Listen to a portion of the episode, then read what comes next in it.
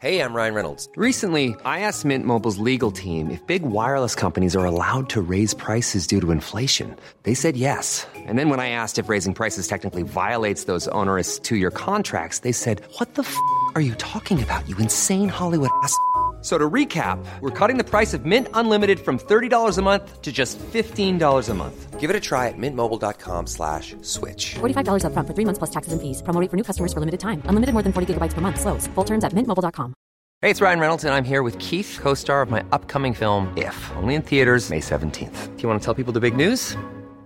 All right, I'll do it. Sign up now and you'll get unlimited for $15 a month in six months of Paramount Plus Essential Plan on us. Mintmobile.com slash switch. Upfront payment of $45 equivalent to $15 per month. Unlimited over 40 gigabytes per month. Face lower speeds. Videos at 480p. Active Mint customers by 531.24 get six months of Paramount Plus Essential Plan. Auto renews after six months. Offer ends May 31st, 2024. Separate Paramount Plus registration required. Terms and conditions apply if rated PG. Planning for your next trip? Elevate your travel style with Quince. Quince has all the jet setting essentials you'll want for your next getaway, like European linen, premium luggage options, buttery soft Italian leather bags, and so much more. And is all priced at 50 to 80% less than similar brands. Plus, Quince only works with factories that use safe and ethical manufacturing practices. Pack your bags with high-quality essentials you'll be wearing for vacations to come with Quince. Go to quince.com slash pack for free shipping and 365-day returns. Acá sacas el demonio, güey, antes de empezar tus... Perdón, perdón. Bienvenidos a una emisión más de este podcast que esperemos que ya sea uno de sus favoritos. Tenemos la fortuna, el agrado, el placer de estar una vez más aquí reunidos los tres. Y pues para no perder el, la costumbre, Negas, ¿cómo estás?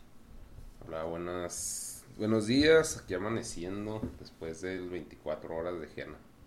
Todo Así bien. que Negas ahorita está, está un poco en estado catatónico después de que ayer le pusieron sus, sus violadas en el roast.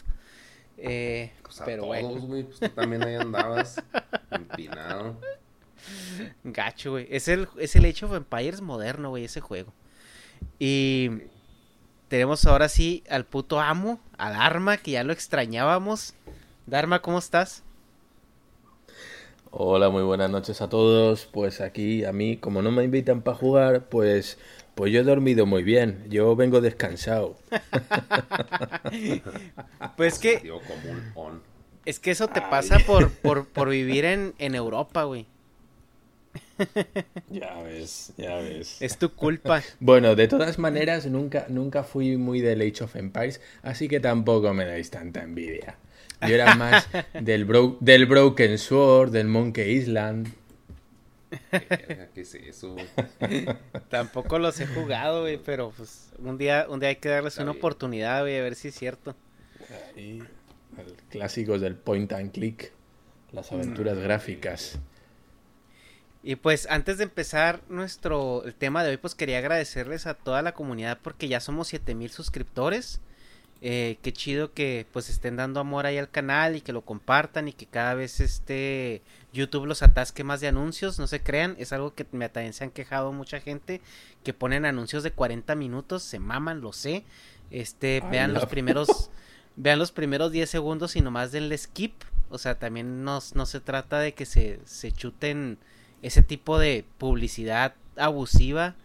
Eh, pero pues si, si le sale ahí un anuncio de 10 segundos, sí, pues déjenlo, ¿verdad? Para que pues al menos nos ayuden a comprar las pilas del, de los... No, pues quítenos también, güey. Sí. Pues qué, qué chingados. Ahora resulta que los vamos a obligar a ver anuncios. no, güey, pero es que hay mucha raza que en buena onda, güey, se queda a verlos pues para, para que nos den ese esa monetización.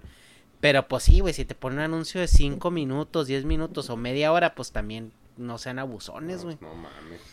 Y pues para los que también se les hace pesado eso, pues estamos también en iBox, estamos en, en Spotify. eh, por si quieren, eh, pues irnos a escuchar allá, pasen aquí por eh, YouTube, le dan su like, eh, su comentario y pues ya se van a gusto a escucharlo sin interrupciones a otro lado. No sé si ustedes tengan algún comentario, chavos, de últimamente sí No, para la gente pues que nos escucha. Empezar. Gracias, qué bueno que les gusta esto y vamos a seguir produciendo cosas. Muy bien. Y, ya se ha dicho todo lo bueno que, hay que decir. Yo no tengo nada más que añadir. Muy bien. Entonces empezamos, chicos. ¿Se acuerdan ustedes cuando iban al catecismo y les daban una, un código de comportamiento en el cual tenías que cumplir ciertos requisitos para ser una buena persona? Y por lo general empezaban con los diez mandamientos que eh, me acuerdo yo que en el catecismo te censuraban el de no desearás a la mujer de tu prójimo. Era así como que no te lo decían de esa manera porque no, ¿cómo? Eras un niño, no puedes escuchar eso, ¿verdad? Eh, Perdón, ¿cómo pues, te lo decían? Pues como que no te lo decían o te lo decían así como como que no desearás lo que así no envidiarás a tu a tu prójimo o algo así, güey. Y ya después cuando crecías y te das cuenta que eran unos loquillos, güey y que no, no debes de andar, de andar ahí de coscolino con, con la vecina. Ahí es cuando ya entendías, ah, ok. Pero la traducción eh, eh. así no sexual de eso es no no quieras lo que no puedes tener, ¿no? Ajá, o no envidies, no envidies lo que tiene tu, tu, tu prójimo. Era algo así como no, no, te comas la carnita asada de tu vecino, ¿no? Lo que tanto le costó ir a cazar, ¿no? Y, te ahí. bueno, bueno, aquí Ernesto vas a tener que explicar lo del catecismo. A mí me pilláis fuera de juego, yo no fui a la catequesis, que decimos aquí. Eh, yo, yo, soy eh, pagano. Así que pero, pero ¿cómo que explicarme. Si tú, eres, tú eres español, Dharma. Deberías de nacer ya así con ese. Los que nos vinieron a traer acá no los sigues. Chinga. Sí, güey. Tú deberías de nacer con ese starter pack. Nomás, ¿no? no, no, no tengo el logro, no tengo el achievement desbloqueado, así que bueno, pues tendrás que explicarme eso de, de los 10 mandamientos. Algo me eh, suena, algo me suena. Algo te suena. Pues en la, en la religión católica hay como que ciertos sacramentos que tienes que hacer a lo largo de toda tu vida para que Diosito te acepte, ¿verdad? Y te quiera y así. Y pues eh, creo que es el segundo, porque el primero es el bautizo, pero el segundo es el catecismo, donde tú de niño vas a que te adoctrinen y te digan que, que la religión católica es lo único que hay y lo que tienes que seguir toda tu vida si no te vas a pudrir en el infierno. Eh, obviamente te lo dicen de manera más sutil. Pero básicamente es eso. Y al final tu graduación es comerte de forma simbólica un pedazo de carne de nuestro Señor Jesucristo, que es pues la, la hostia de la, de la, comunión, la, oblea, sí. En lo que en lo que se cagan los eh, los españoles siempre. Entonces, me cago en la hostia. De hecho, siempre pecan en del segundo mandamiento, no tomará el nombre del Señor tu Dios en vano. Pues es eso, ¿no? Ah, pues sí, nosotros, mira, otra cosa no, pero en el tema de, la defecación eh, tenemos, bueno, ahí, sí tenemos todos los logros, nos cagamos en todo. se, les hacía mucha gracia a los compañeros eh, europeos, estaba trabajando en un equipo de traducción, eh, les extrañaba mucho, decían, ¿por qué os cagáis en la leche? Que eso es algo muy nuestro, decían, me cago en la leche o me, cago, bueno, no voy a decir me cago en, nuestro Señor, ¿vale? También lo, usamos mucho. Eso había un monologuista que decía, ¿no? Eh, me llamo me llamo Dios de apellido me cago en, ¿no? Eh, el nombre me cago en, porque andamos, andamos todo el día, pues se, ve que tenemos incontinencia o diarrea y, oye, nos da, nos da por cagarnos en todo. Esto, esto es así. que me da mucha risa en el, en el podcast de, Jordi Wild donde invitó a, a ese Dani, el, cura ese buena onda. Que está platicando, está pues platicando el, el Dani, pues, o sea, cosas de la iglesia y así. Y el, y el Jordi Wild sorprendido. Me cago en la hostia, tío. ¿Y qué dice el güey?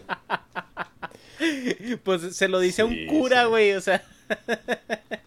Es que para nosotros es muy natural, es como, o sea, decimos me cago en la hostia o me, cago en, y con perdón para los, para los creyentes, ¿no? O decimos también me cago en Dios, pero, pero es una expresión, o sea, realmente no tiene una connotación religiosa, ¿no? Es, eh, no sé, como si dijéramos me cago en las tortugas o me cago en, no sé, me cago en la silla o me cago en tu madre. Pues es un poco así, ¿no? al final Pues bueno, no, no tiene ninguna connotación religiosa más allá de, bueno, del uso de, de la palabra de nuestro Señor, ¿no? Pero bueno, pero sí, de todas maneras, yo creo que a día de hoy, pues puestos a pecar, nosotros somos multipecadores. Eh, no solo fallamos en el segundo mandamiento de no usarás el nombre del Señor en vano, creo que ese es al que te referías, sino que, bueno, eh, vamos, vamos a ver, vamos a ver que a día de hoy, yo creo que si cumplimos algún mandamiento, eh, nos podemos dar mm, con un canto en los dientes. Es decir, nos podemos felicitar si es que cumplimos alguno de los diez. Luego, si quieres, los nombras y, vamos a hacer un poquito de introversión y de, pensar a ver, a ver, a ver cuál cumplo, a ver cuál no. Pues sí. Eh, eh, sí, a ver, dinos cuáles son los diez mandamientos. Amarás a Dios sobre todas las cosas. O sea, el jefe es number one. Claro. Ah, ahí, ya, ¿eh? Ahí ya voy mal. Ahí voy mal. La, primera de la quiniela, mal. no tomarás el nombre del Señor en vano. Y el que sigue, pues yo creo que sí, todo el mundo lo respeta, santificarás las fiestas. Claro. Obviamente se refiere a Mira, güey. las de Dios, güey. Puedes ser el ateo más ateo del mundo, güey. Pero a huevo que te tomas el fin de semana de Navidad, güey. El de puente. Yo no conozco a nadie, güey, que sea ateo. Que cuando le digan, ok, tienes el Viernes Santo de vacaciones, porque pues así es, güey. Diga, no, yo voy a venir a trabajar porque para mí ese día no importa. Lo honrarás a tu padre y a tu madre. ¿También? No matarás. No cometerás actos impuros, que supongo que es el... Ah, no, esa es otra cosa. Andar, andar de cochinón por la vida. Ok, y luego... No robarás. no harás falso testimonio ni mentiras. No mentirás. No consentirás pensamientos ni deseos impuros no codiciarás los bienes ajenos. Que esa es la que te digo que está censurada. Y pues ahí puedes ir negas, pues a ver en el 1 negas la rea porque pues su Dios es el dinero. Y si no tomarás el nombre del Señor en vano si se está cagando en Jesucristo a cada rato. Santificará las fiestas, negas le vale pito porque hace lo que quiere a la hora que quiere y Navidad ni le importa. Honrarás a tu padre y a tu madre. Si vieran ese altar de monachinas no creo que sería honor. Dice, no, no matarás, se mantiene matando en el GTA. No, no cometerás actos impuros, pregúntele a las monachinas que viven con él. Dice, no robarás. Pues ahí sí. Ah, se me hace que ese sí lo cumples, negas. No, no, no robas ni créditos ajenos, güey. A ver, yo he estado, yo he estado en los directos y robar sí que roba. A ver, ¿qué, roba? Ah, pues en el GTA. porque yo he leído ahí hay muchos corazones que robas muchos corazones de muchachos. Ay, bueno, fuera, güey. Ah, qué bueno. Eres un bandido y un ladrón. Te robas, te robas los corazones de las muchachas. Que esto lo he visto yo y lo he leído. También, ¿no? También tú. Y lo dice. Dice, no darás falso testimonio ni mentiras.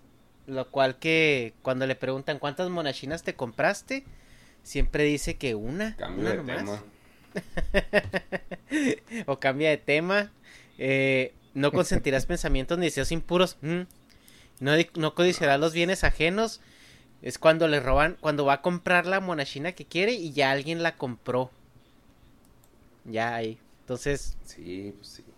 Estamos jodidos, güey, en todos.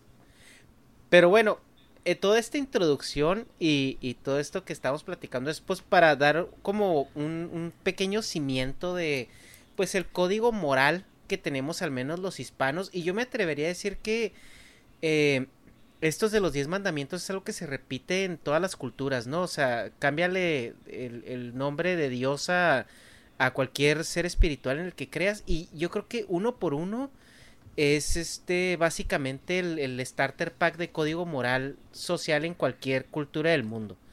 Yo no conozco hasta la fecha alguna cultura donde te permita nomás porque sí llegar y matar a alguien, güey, o, llegar y despojar de, de bienes ajenos, o sea, de una manera habitual o de una manera consentida. Entonces, eh, el, el, tema que queríamos abordar el día de hoy es precisamente eso, o sea, eh, ¿qué, es, ¿qué es la brújula moral? ¿De dónde viene? ¿Quién la pone? ¿Es algo religioso? ¿Es algo social? ¿Es algo intuitivo incluso? Porque Incluso Dharma en, en, un podcast hacía el comentario de que eh, muchas veces el no hacer el mal es sentido común, porque pues puedes tener consecuencias eh, si tú haces algún acto que provoque a alguien más. Eh, y también donde esa brújula moral tiene licencia para romperse. En donde salirte de estos mandamientos está correcto e incluso se convierte en algo moral. Porque también si nos vamos a ejemplos bíblicos, o sea, sí, muy diez mandamientos y todo, pero los israelitas eran un pueblo bastante sanguinario a la hora de, de ir a la guerra y de hacer todas sus masacres, al punto de que había, hubo una conquista, creo que contra los filisteos, donde en la dirección de Dios era matar a todos, incluyendo a mujeres embarazadas y niños. Era no dejar a nadie e incluso a los animales. Tenían que matar a, a las vacas, a las ovejas, tenían que exterminar todo. Entonces, si tú te vas y te, y te pones a ver a estos diez mandamientos, pues dices tú, oye, güey, pues, ¿cómo? O sea, ¿de qué se trata? A ver, a ver, a ver. Que, que no, que yo he leído la Biblia y no dice esas palabras. Dice, ofrecieron en sacrificio al Señor mujeres, niños y animales. No dice nada de masacrar, dice ofrecer en sacrificio. ¿Eh? Dícese de un eufemismo para que, para que una barbaridad no pase como tal. Así que, ojito con lo que dices, ¿eh? A ver si voy a tener que sacar aquí mm, el candelabro de plata de la basílica y darte en la cabeza. Sí, claro. Es que eran políticos los que escribían la Biblia, ¿no? O sea, no, no se dice no se dice corrupción y desvíos de fondos, se dice aportaciones voluntarias al movimiento. Eso es. Negas, ¿qué tienes que decir al respecto? Yo sé que tú tienes una, una mentalidad muy, muy religiosa, muy, muy adoctrinada. Ah, pues. Ah, ¿qué puedo decir, Pero, o sea, con respecto a qué, al pedo bíblico, exactamente. Pues, eh, tú de dónde, a ver, vamos a, vamos a abrir la pregunta. ¿Tú, de dónde crees que viene eh, el código moral que nos rige como, pues, pinche especie, güey, en general? Simón. Y, pues, no sé, en el caso de México, creo que sí está muy arraigado, pues, a la religión, porque el sistema social que se vino a establecer era pues, cuando llegaron los españoles, pues era de que sométete y haz caso. Entonces, Gracias, Dharma. Mucho de eso se nos quedó. Pues, Ahí ya estamos, ¿no? Ustedes vivían en una utopía, ¿eh? eran comunas, eran comunas hippies de paz y amor. No, no, no, o sea, pues así funcionaba. Pues es que obviamente si vas a llegar a, a dominar a alguien, güey, pues tienes que ponerle unas pinches reglas. Pero en el caso de, en nuestro caso, pues llegaron ustedes, no ustedes, güey, porque ni siquiera, güey, o sea, llegaron unos güeyes hace un chingo que vivían por donde tú vives, güey. Relacionados contigo, güey. Y ellos traían, pues, su, su sistema del mono imaginario, güey, que era, pues, de dominio, dominio social. Y, y, pues, les funcionaba y, pues, nos lo pusieron. Entonces, como que eso se filtró y, pues, más, pues, como somos nosotros, como es la cultura del mexicano, pues la religión siempre, pues se filtró mucho al peo social, o sea, iban de la mano, antes también el gobierno estaba muy relacionado con la iglesia y entonces, pues, pues no sé, o sea, como que pues eh, eran normas de, para control social, o sea, no así se puede decir una forma mala, porque pues cualquier control social o sea, pues para que haya cierta paz y, y orden, pues más que nada orden. Se necesita pues haber un pinche látigo, porque si no, pues, bueno, de acuerdo a la historia, ¿no? No, no es como que se me ocurre. Entonces, pues sí, o sea, la, la moral está muy relacionada al peo social. Yo alguna vez en la escuela, así me lo plantearon, no sé si esto siga teniendo sentido, como que antes no tenía sentido que los jotos tuvieran derechos. O sea, en este caso es de que la ética era un pedo como que muy personal y la moral era un pedo social. Entonces, como alguna vez dices que, que planteó Dharma, que... Ah, ¿cómo, ¿cómo era el pedo, güey? De... Ah, se me fue el pedo de esa... lo que acabas de decir ahorita. Chingados. De que hay unos, unos comunes en todas las religiones. Sí, sí, o sea, de que. Ah, que es sentido común. Muchas veces. Entonces, como que la ética es el sentido común. O, o así me lo enseñaron a mí. Que la ética es como que el sentido común y la moral es ya cuando te metes con los demás. O sea, pero. Pues. O sea, aterrizando el pedo religioso, pues sí creo que mínimo en México sí está muy involucrado. mínimo el sentido de culpa de que, ah, o sea, no, es que sí quiero hacer el mal. O sea, el mal en sus conceptos. Y lo, ah, no, pues es que te está viendo Dios, güey, y te va a cargar la verga. O sea, como que siempre hay alguien vigilando, como que es más miedo o culpa. Como se como se hace que se siga la, la moral. No sé, no sé si por ahí va la pregunta. Sí, sí, más o menos por ahí. Dharma. Sabes que haces unas preguntas muy raras para, pues estas horas de la mañana. Que no son para que se pongan a pensar. Es para que se pongan a pensar. A ver. Vale, yo creo que lo que. La, ¿Cuál era la pregunta? Es que ya se me ha olvidado. Oye, horas de la mañana, güey. Tú, tú, estás en, tú estás, ya es, para ti es noche. Ya, cállate, ya. España. Calla, la gente se lo, se lo había olvidado. Darman, bueno, ¿tú dónde crees que, se, que se originó la, la, el códice moral por el cual nos regimos ahorita? A ver, pero esto yo creo que es algo, algo que hay en la naturaleza.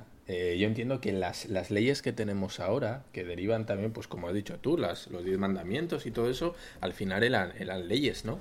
Y yo creo que sirven para regular una sociedad. Es decir, una sociedad en la que cada uno puede hacer lo que quiere, esa especie de utopía anárquica que al final eh, pues no sabemos muy bien dónde están, dónde empiezan los derechos de uno, dónde pisan los del otro. Entonces yo estoy de acuerdo en que hace falta un mínimo de, leyes o de, no sé, de, fórmulas, ¿no? Para regular una cierta convivencia pacífica y en el que cada uno pues eh, tenga sus derechos y, y, no sé, y obligaciones. ¿Qué pasa? Bueno, pues yo creo que esto que nosotros pensamos que es muy humano, lo de la moral, lo de que está bien, que está mal, eh, muchas cosas son, pues como, como comentabas, ¿no? Son de sentido común y vemos ciertos comportamientos en, los animales. Y también tendemos a, a diría, a atribuir a los animales valores humanos cuando no lo son.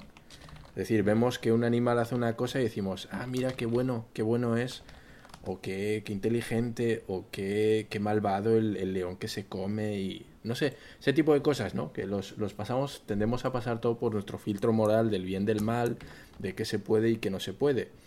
Y al final yo creo que es, a la inversa. O sea, creo que los propios animales también tienen sus leyes de convivencia.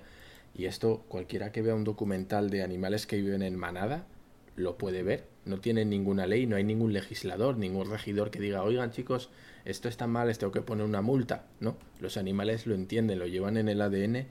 Y nosotros lo único que hemos hecho ha sido, yo creo que acotar un poco en base a, al sentido común ciertas leyes que a día de hoy vemos como, no sé, como algo muy, muy evolucionado y muy, muy humano, ¿no? Muy, muy racional. Y realmente no sé hasta qué punto lo es. Eh, yo creo que hay cosas que son mm, básicas. Vemos también, pues, no sé, luego pondremos ejemplos si queréis, pero bueno, si tú ves a un mono que está con, con una fruta y viene otro mono y se lo quita, coño, el otro mono se enfada, entiende que robar está mal. ¿No? Es, que es algo tan sencillo como esto y de aquí viene pues el no robarás, no matarás, no, no sé, no harás pues otras cosas, hombre, lo del, lo del segundo mandamiento, lo, lo de Dios, pues eso ya lo vamos a dejar aparte, ¿no? Pero creo que hay ciertas... Por ejemplo, perdón, lo, que, lo del segundo mandamiento de Dios que se involucra con lo de los changos es de que, o sea, si te chinga la fruta el macho alfa, pues el macho jodido se aguanta, entonces, en el, dios, ahí pues, se puede decir que es el macho alfa, que es el que, o sea, el macho alfa es el que representaría a Dios. Entonces también, pues, por ejemplo, si llegaba a la iglesia y te saqueaba, güey, pues era el nombre de Dios, del macho alfa alfa, y pues era de que, ah, pues hay que aceptarlo. Entonces como que iba Digamos que sería, pues eh, respetar a la figura de autoridad podría ser o algo así, ¿no? Ándale. No, no sé. Pero, pero bueno, sí, no sé, al final yo creo que son reflejos de algo que es muy natural y nosotros queramos darle una pátina de, de algo muy civil, ¿no? De algo muy organizado, muy... No lo sé, no lo sé, por lo menos es la sensación que a mí me da. Sí. Igual Pues es- la y hasta aquí. Pues es que realmente, como dice Dharma, eh, la- el código de ética y moral es algo que se, se ve hasta en la naturaleza, ¿no? Eh, a diferencia de, pues, los animales, pues, menos inteligentes, por así decirlo, que nosotros, eh, ellos no tienen capacidad de, pues, de, de la conciencia que nosotros tenemos, que es algo que, pues, se nos diferencia de, de ellos, ¿no? Nosotros estamos conscientes de quiénes somos, de, de, de no hacernos preguntas más existenciales. Y cuando llega ese, pues ese, ese punto donde, donde nos, nos empezamos a, a, pre- a- a preguntar qué está bien, qué está mal, si lo que nosotros sentimos eh, de, de, por ejemplo, culpa, eh, cómo interpretarlo. Y también cuando nos empezamos a organizar en, en una comuna cada vez más grande, pues sí hay que pues ver la manera de controlarla, ¿no? Porque eh, si, si se te sale todo de, control, pues empiezas, entras a una anarquía que no te permite avanzar en una dirección concreta. Y yo creo que lo único que hacen, por ejemplo, sobre todo las religiones, que es creo los, los líderes eh, primordiales para esta cuestión de del el, em, eh, aplicar la, la, la ética con consecuencias, ¿no? O la moral con consecuencias. Es, es organizarse en, en ámbitos espirituales donde la consecuencia de tus actos aquí se vean reflejadas en algo más eterno, ¿no? Porque si tú estás en una, en una sociedad de, no sé, de mil personas y uno de ellos mata, pero no tienes la manera o los medios de, de darte cuenta de quién es, por tu mismo que, que tu, tu visión o tu alcance para controlar es muy limitado. Entonces la única manera que tú tienes para, pues, disuadir a las personas de que hagan ese tipo de, de, de actos es decirle, aunque yo no te vea, hay alguien que te está viendo y te va a juzgar y te va a ir de la chingada.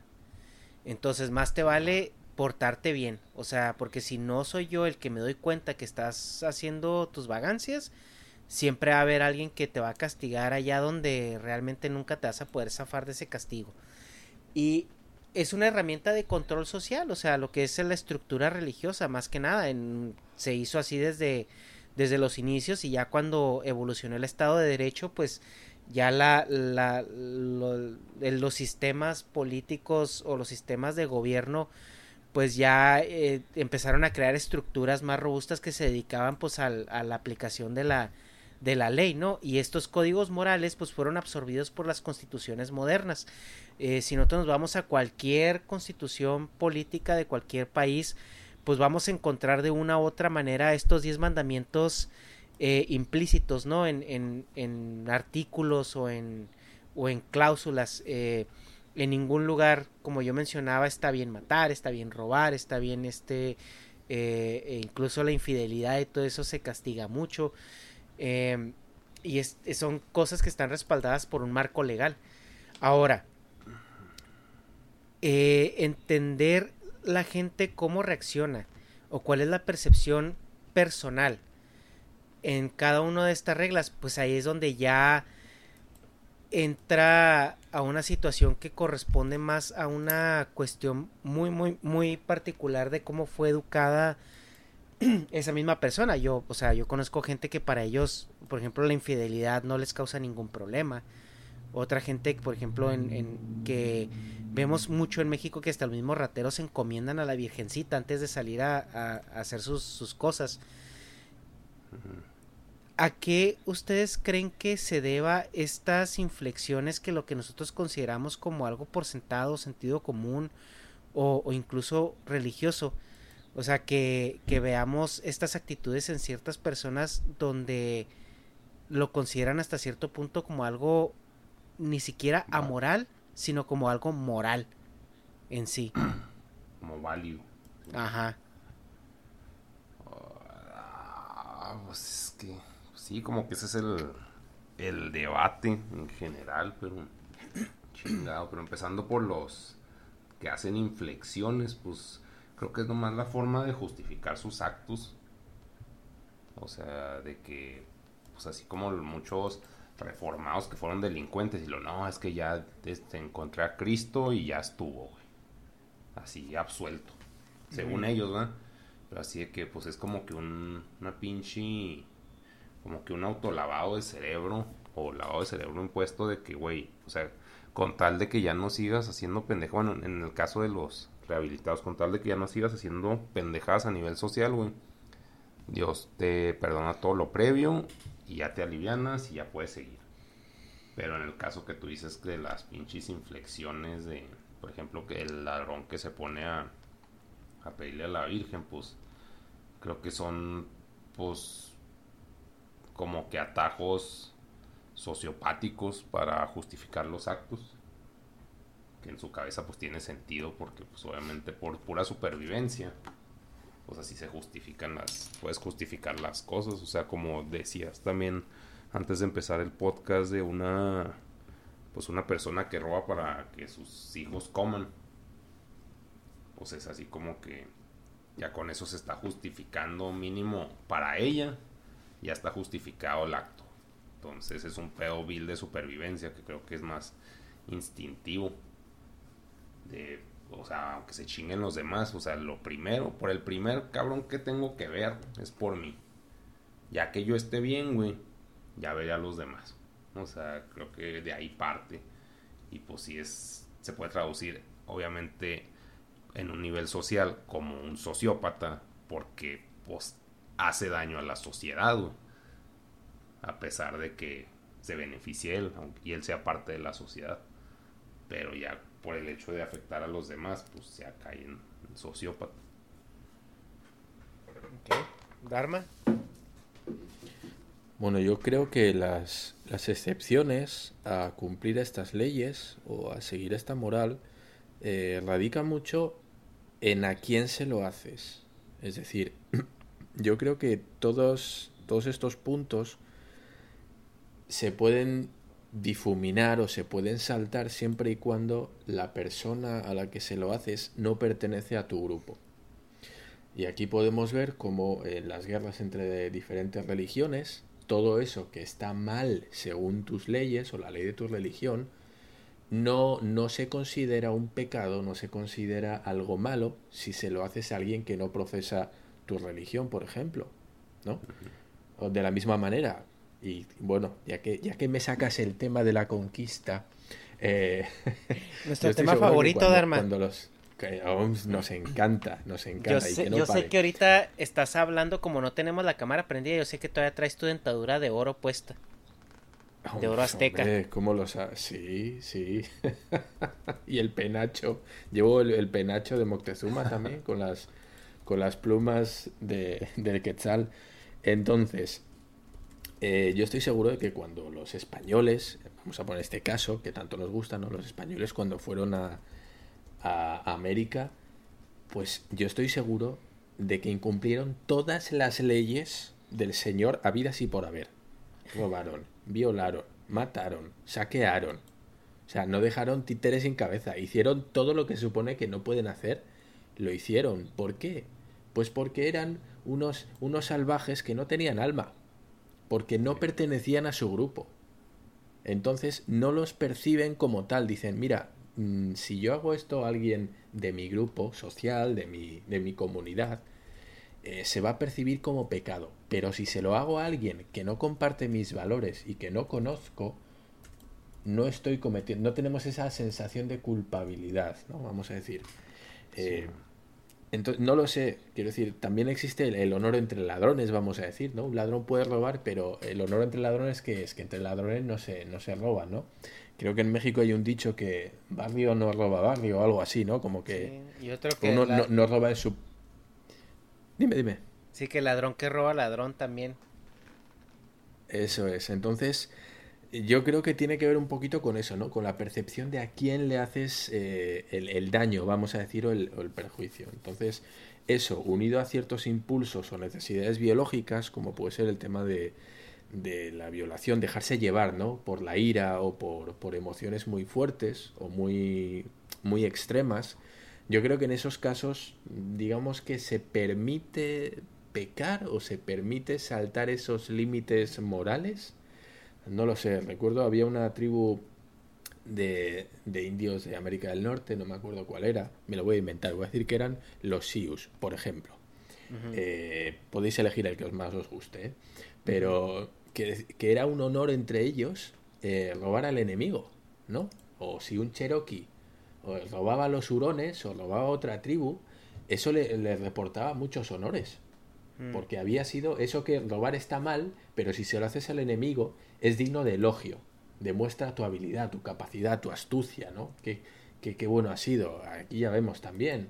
En los celtas en el norte de Europa, ¿qué hacían?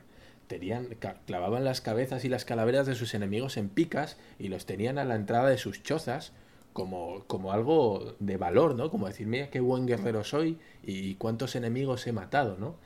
Pero bueno, luego, pues eso, como era el enemigo, pues no importa. Eso de matar, bueno, está mal relativamente. Yo creo que tiene que ver mucho con eso. Sí, mira, y de hecho, volviendo al tema de que todo mundo tenemos eh, como muy adentro de nosotros la cuestión moral o la cuestión de ética, ¿no? O sea, que sabemos que desde chiquitos que hacerle mal a una persona está mal, o sea, de, de niño eh, si querías hacer una maldad, pues ibas y le jalabas los pelos a, la niña que te gustaba o empujabas al niño que te caía mal. O sea, al, niño que te caía bien, que era tu compa, que era tu amigo, nunca le hacías nada por dañarlo y nadie te tenía que decir eh, que, que no lo hicieras, ¿no? O sea, tú simplemente lo, lo entendías por algún tipo de programación neuronal, si lo quieres ver así. Y lo, el, en la cuestión de las guerras, la misma gente pues que va a la guerra y que, y que pues los peones, ¿no? Que van a matar a, a, los otros, saben que hay algo mal y por eso la narrativa de las guerras o de las conquistas siempre es deshumanizar al, al enemigo. Es decirle, ellos no son como tú porque ellos no creen en Dios o porque ellos son unos salvajes o no tienen alma o en, en, muchas conquistas, en muchas guerras se trataba incluso de eso. O sea, igualmente cuando llegaron los esclavos negros a, a Norteamérica se les trataba como personas que no tenían alma. La religión mormona dice que los, los negros son personas, eh, son, de, son defectos de la creación de Dios y no tienen alma. Y no, no, no heredan esa parte del, pues del, del, de, del reino de Dios, ¿no? O sea, y es, así está escrito. Por o sea, eso, por eso los mormones, por eso los mormones son siempre güeritos Sí, porque los, los negros son, o las personas de color son, son defectos de, de la creación. O sea, literalmente. O sea, es gente que se les pasó de cocción en el horno. Y hay un capítulo de Black Mirror donde eh, se supone que pelean una guerra contra, contra seres mutantes. Y el capítulo empieza pues en un mundo posapocalíptico, está pues el ejército se da a entender que es como de los Estados Unidos y, están invadiendo eh, lugares y están matando gente así mutantes o, o, animales así humanoides y están pues en la guerra, ¿no? Es una guerra que ya tenía rato, que, que está muy televisada, está muy, muy mediatizada y en una misión a un soldado se le descompone el casco que traía. Entonces como que empieza, pierde la imagen, empieza a ver borroso porque pues ya en ese tiempo es algo un poco futurista dentro de, de, pues, de lo que nosotros consideramos 10, 20 años, ¿no? Es donde la serie siempre uh -huh. se sitúa. Entonces se le descompone el casco, deja de ver con su visor, se levanta el casco y cuando se levanta el casco ve que lo que él veía como animales o seres mutantes eran personas. Sí. Entonces cuando él se da cuenta que, que, que, son personas y que realmente estaba viendo a través de esa, de esa realidad eh, distorsionada al enemigo como, como animales, entendió que, uh -huh. que eso lo hacían para ellos quitarles el remordimiento de que estaban matando gente. Porque el programa o la invasión que ellos están haciendo era un país tercermundista donde la gente no se podía defender más que a palos y piedras. Entonces, pues obviamente cuando llegaban a meterse a las casas y a matar a toda su familia, pues veían a estos seres eh, desagradables echándoseles encima con, con palos, así como si fueran este cucarachas de, de como las de Men in Black, el cucarachón. Y Sí.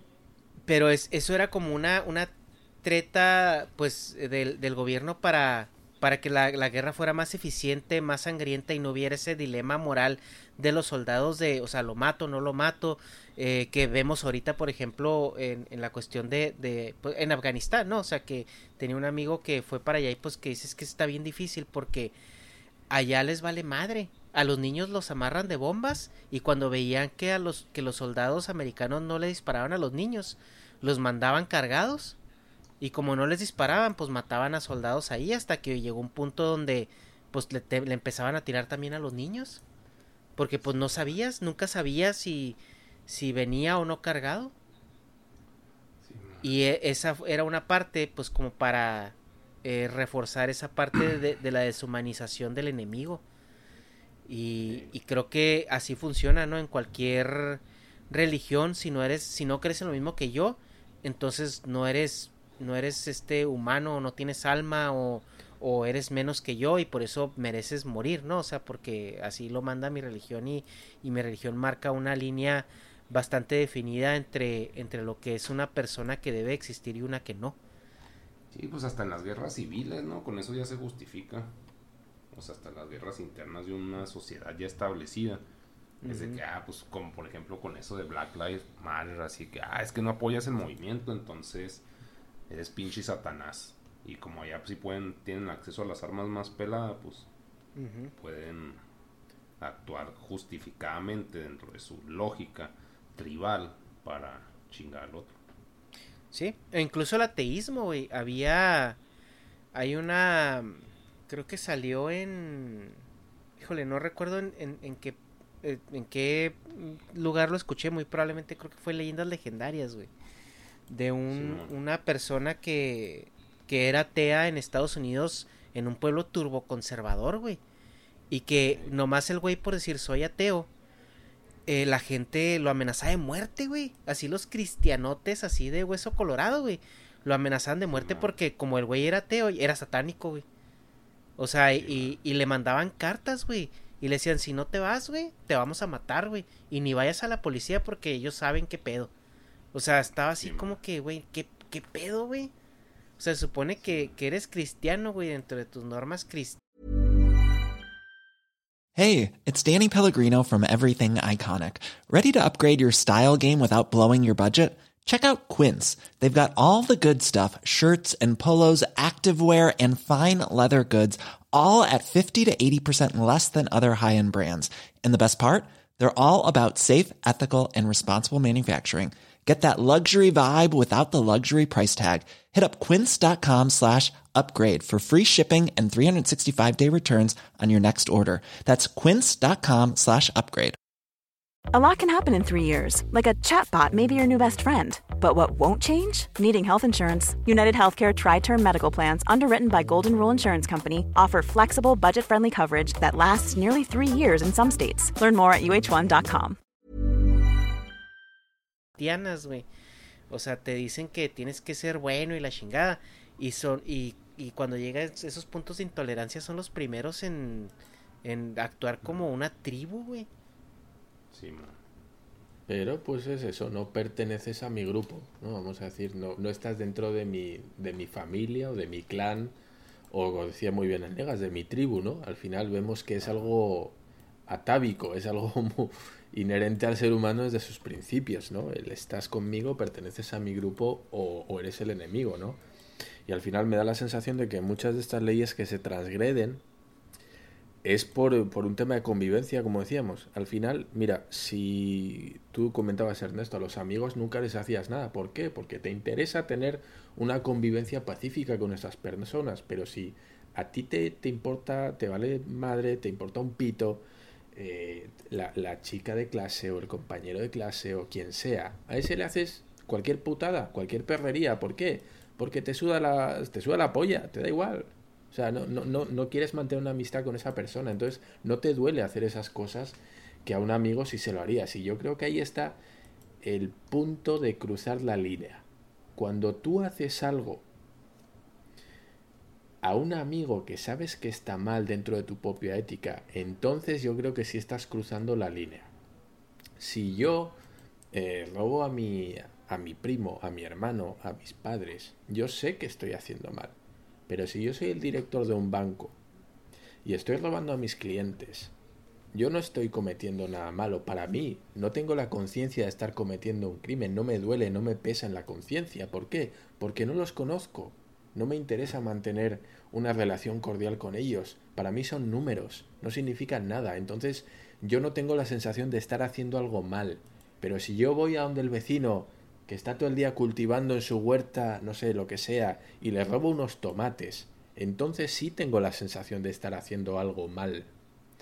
Y lo que tú decías, Negas, del Black Lives Matter o este tipo de movimientos, que son hermanos entre hermanos al final, yo creo que con eso hay que tener mucho cuidado porque tú los percibes como enemigos, pero no son tus enemigos, son tus vecinos. No, pues, pero yo no los percibo como mis enemigos. no, no, no, no, no, lo decía por ti, lo digo entre ellos, ¿no? Este tipo de guerras civiles. Al final ellos dicen, no, es que pues eres un votante de Trump, ¿no? Los, los MAGA Hat y todo este rollo. No entienden que debajo de ese sombrero hay un señor que paga los impuestos igual que tú, que vive en tu país, en tu ciudad, en, en tu barrio incluso, ¿no? O sea, son capaces de abstraerse de esa realidad, que es una realidad latente, y convertirlo en, en un enemigo ficticio, cuando realmente ni son enemigos. O sea, ¿tú crees que eso es un, pues un, un, chico negro de estos que están en esas manifas y un blanco que va con un cartel de vota para Trump, ¿tú crees que se desean el mal el uno al otro? No. No, si se, se, sentarían a tomar unas cervezas y hablar de lo que sea. Yo estoy seguro.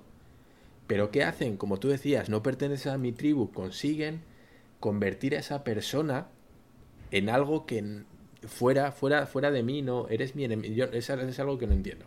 Es algo que no entiendo. Perdón, me, me, me lío, pero es que no, no me puede. No te cuadra. Sí, me puede.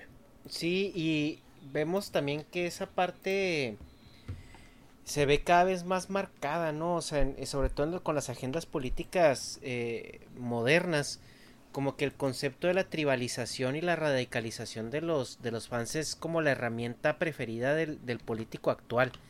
O sea, antes veíamos políticos un poquito más centrados, o sea, que, que debatían cosas y podían estar de acuerdo eh, los unos con los otros en ciertos puntos, pero eso se ve cada vez más a los extremos y ya si alguien sale con ideas centradas es un tibio, no, no simpatiza con nadie y mientras más marcada es la diferencia entre, entre un bando y el otro, es, es mejor para incluso los que pertenecen a ese, a ese movimiento. O sea, pues es el populismo, ¿no? Es, es populismo, ajá, es populismo y, y también fascismo, güey, puede ser. O sea, es, es por ejemplo, mira. Y de conquistarás. En, en, Estados Unidos se ve el, Trump supporter, que es el que trae sus banderotas de Estados Unidos, su, su MAGA hat y, y eh, que es grosero, es este. O sea, es como muy típico, ¿no? Es muy marcado, o sea, muy, muy nacionalista, muy muy este de derecha, muy, muy cargado a la derecha, o sea que todo lo que él dice es, es, es, libertad y si yo quiero andar en la calle sin mascarilla, yo puedo hacerlo porque soy libre, o sea, tienen como que esas ideas que son muy muy extremistas. Y por otro lado tienes al de izquierda, que es de que no, el gobierno debería de administrar todo, debería de darnos todo, el gobierno es el responsable de que nosotros vivamos bien, entonces denle todo el poder al gobierno para que coarte nuestras libertades, pero nos mantenga, ¿no? O sea, queremos ser bebés del gobierno. O sea, que nos diga que está bien, que no está bien, que nos legisle todo y que nos, nos dé absolutamente todo lo que necesitamos para no preocuparnos por nada. Eh, y pues las dos posturas son, son erróneas. Ahora, el problema es de que en medio no hay nadie. Y cuando no hay nadie en medio, hay un problema de tribalismo, porque eh, los que están de cada lado odian al, otro porque es completamente lo opuesto. No hay un, no hay una, una, un, como lo que le llaman un common ground, que es donde pueden entenderse o pueden negociar ciertas cosas. Y es eso, en los políticos como ahorita están nomás interesados en, en obtener el poder, no se dan cuenta que están generando un problema sistemático donde va a llegar un punto donde eso va a ser insostenible. O sea, nadie puede poner cosas como el aborto sobre la mesa porque tienes a los provida que que bajo ninguna circunstancia, si aunque la mamá tenga así un 95% de, de chances de morir y el producto también, no, no pueden abortar. Porque si abortan, no es, están haciendo algo que no deben. O si violaron a una niña de 12 años y la embarazaron, no, no puede abortar porque pues es que ese feto ingeniero quiere nacer. O sea, por algo Dios hace las cosas. Y luego tienes la otra parte, que son los que dicen, no, es que el aborto tiene que ser legal, gratuito y anónimo. O sea, si yo quiero usar el aborto como método anticonceptivo, lo puedo hacer y el gobierno me lo tiene que pagar. O sea, entonces, ¿cómo sientas en la mesa esos dos bandos para realmente negociar una solución a un problema actual, ¿no? Llámese aborto, llámese drogadicción, llámese corrupción, llámese lo que sea. O sea, en, México lo estamos viendo. O sea, el gobierno actual es tan corrupto más como los anteriores, pero no puedes decir nada porque te descalifican, te dicen que, que, estás en contra del país, que estás en contra del movimiento, entras a estas dicotomías donde o estás a favor o eres el enemigo, güey. O sea, no hay un sí. punto medio para hacer una crítica eh, pues, pues real. El feminismo, ¿no? También cae en eso. Sí, güey, o sea... todo. Es que es, es algo muy extraño, güey, como que antes podías tener una conversación de borrachos, güey. Simón. Y a lo Pero mejor, güey. Putazos de borracho. Sí, güey, y a lo mejor la conclusión, güey, era que el gobierno era una mierda, güey. Que los políticos eran una mierda, güey. Podían estar Sí. a favor del PRI o en contra del PRI, güey. Pero al final, pues sí, güey, igual todos los políticos son una mierda. Y se echaban una cerveza, güey. Y ahí se quedaba el pedo. Ahorita ni eso, güey. Ahorita si tú dices todos los políticos son una mierda. No, no, no, pero AMLO no. AMLO jamás ha robado, jamás ha, hecho corrupción, jamás ha mentido. Güey, no mames. Pero, pues sí, o sea, sí, sí entiendo pues el punto, güey, pero pues ya yéndonos, o sea, volviendo al, al pedo moral, o sea, pues el punto era como que traducir la, la tierra media, ¿no? La tierra tibia, Sí. de que chingados es válido y que no, y pues que obviamente hay un chingo de tonos de gris en las cosas, así como en el pedo del aborto, de las violaciones y, y de la, pues, pues, no sé, o sea, de cosas que, pues de robar por, pues para mantener a tu familia, o sea, todas esas cosas, pues viéndolo, o sea, el pedo moral, pues sí es, sí es un pedo social, entonces... Yo creo que, o sea, como definición básica, pues sí es lo que planteó Dharma de que, pues si no eres de mi acople, o sea, si no eres de, si no piensas como yo, entonces estás en contra mía. Como que eso es un principio así básico de, de la moral, o sea, de un pedo tribal. Ujú. Este, y luego, después de ahí, es cómo piensa la mayoría de esta tribu, tanto por lo que les inculcamos nosotros o por lo que ellos piensan ya solos, pero para mantener el control, pues es un pedo de, ¿cómo se llama? O es un pedo de régimen, de que a huevo lo hacen o se chingan o los matamos porque tienen el poder para hacerlo, o si no hay ese poder o, o hay cierta libertad social, pues ya entras en el pedo de la democracia, que es el pedo de, ay, pues todos son cristianitos aquí, entonces a nadie le gusta el abortito, entonces aunque los violen a todos, o sea, aquí no se aborta.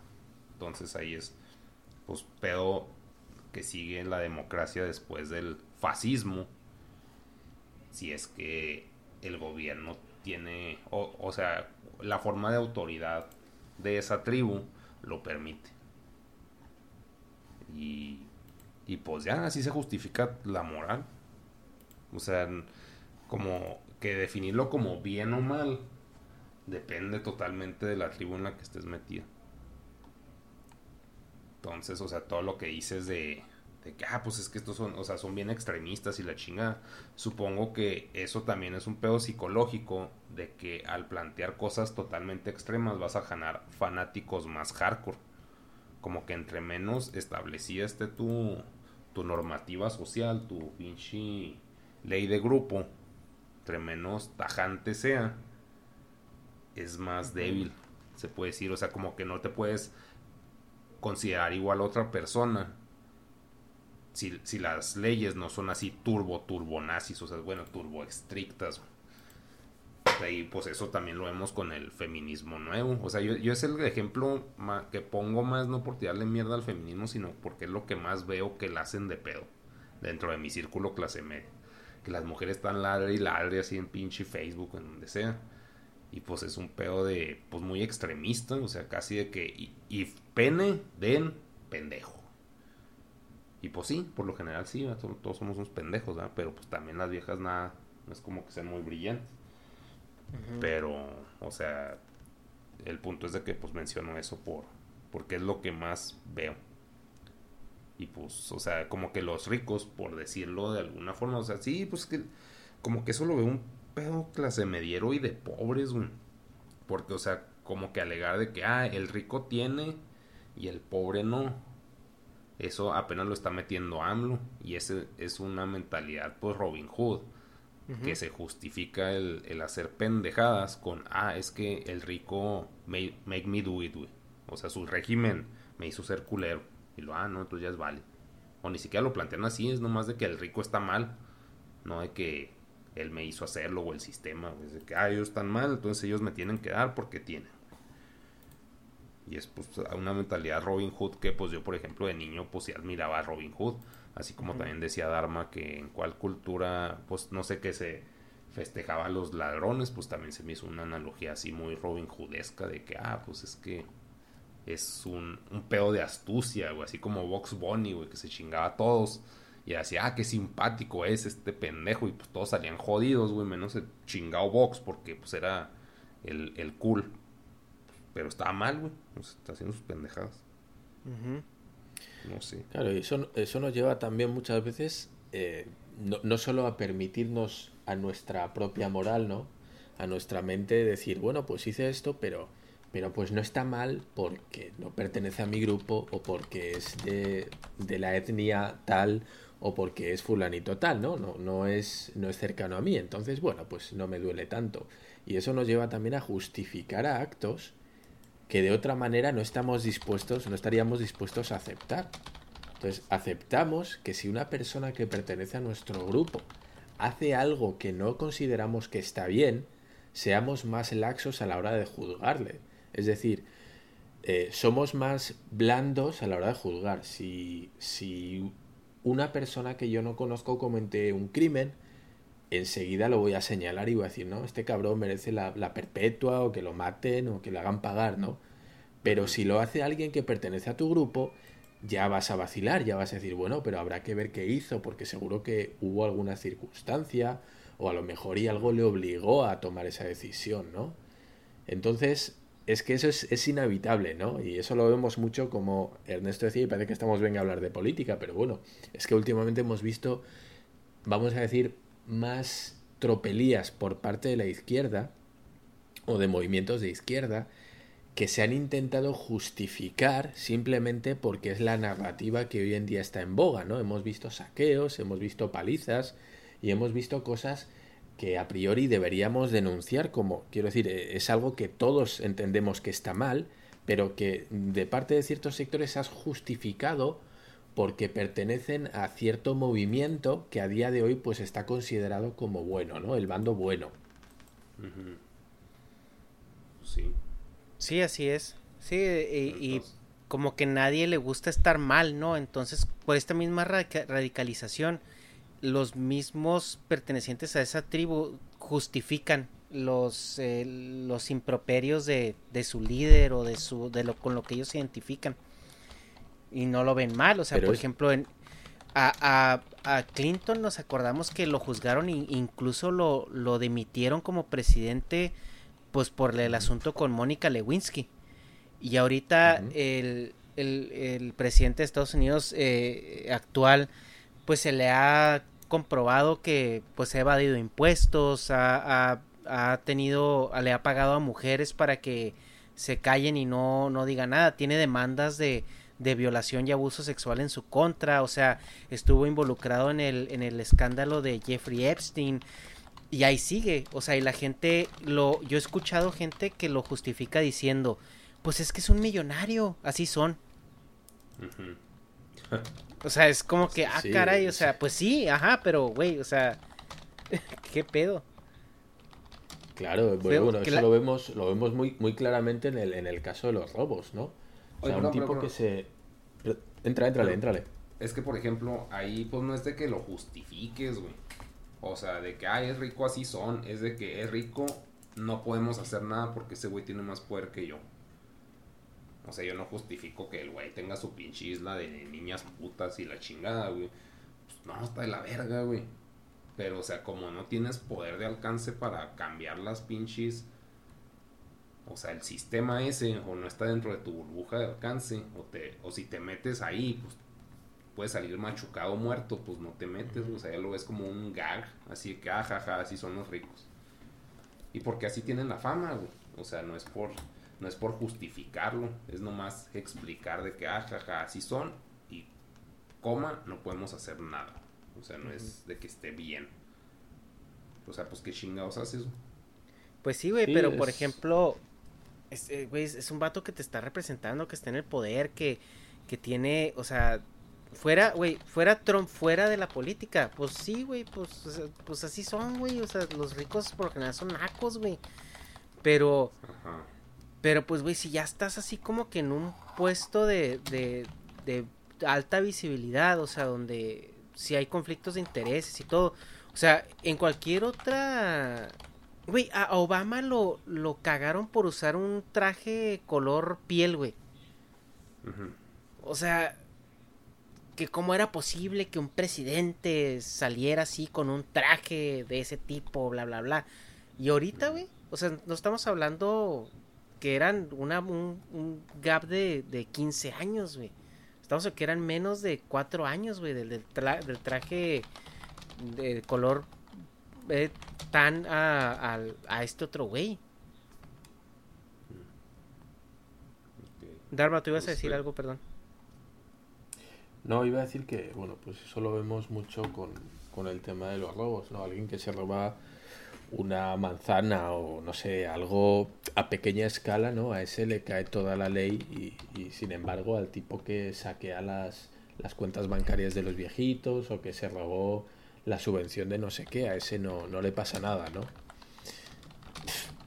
Entonces, bueno, me, quiero decir, la, tropelía pues debería ir en consonancia con, con, el daño causado y al final, pues, eh, no sé, parece que, que, sí queremos señalar y castigar al que roba poco, pero al de arriba como que tiene, tiene otro estatus, como decías tú, como Trump, toda esta gente, que son intocables. Entonces las leyes pues da la sensación y la moral que no es la misma para todos. Sí, por ejemplo, aquí una que se aventó Trump es de que ahorita por el COVID el gobierno está como dando algunos estímulos de, de dinero, ¿no? Al empezar dio creo un cheque de como 1.500 dólares, 2.000 dólares así a, a todos. Y estaba negociando otro estímulos para darle a la gente. Y el güey dijo, ok, lo voy a negociar después de las elecciones. O sea, ¿eso qué te quiere decir, güey? O sea, que si no gano yo...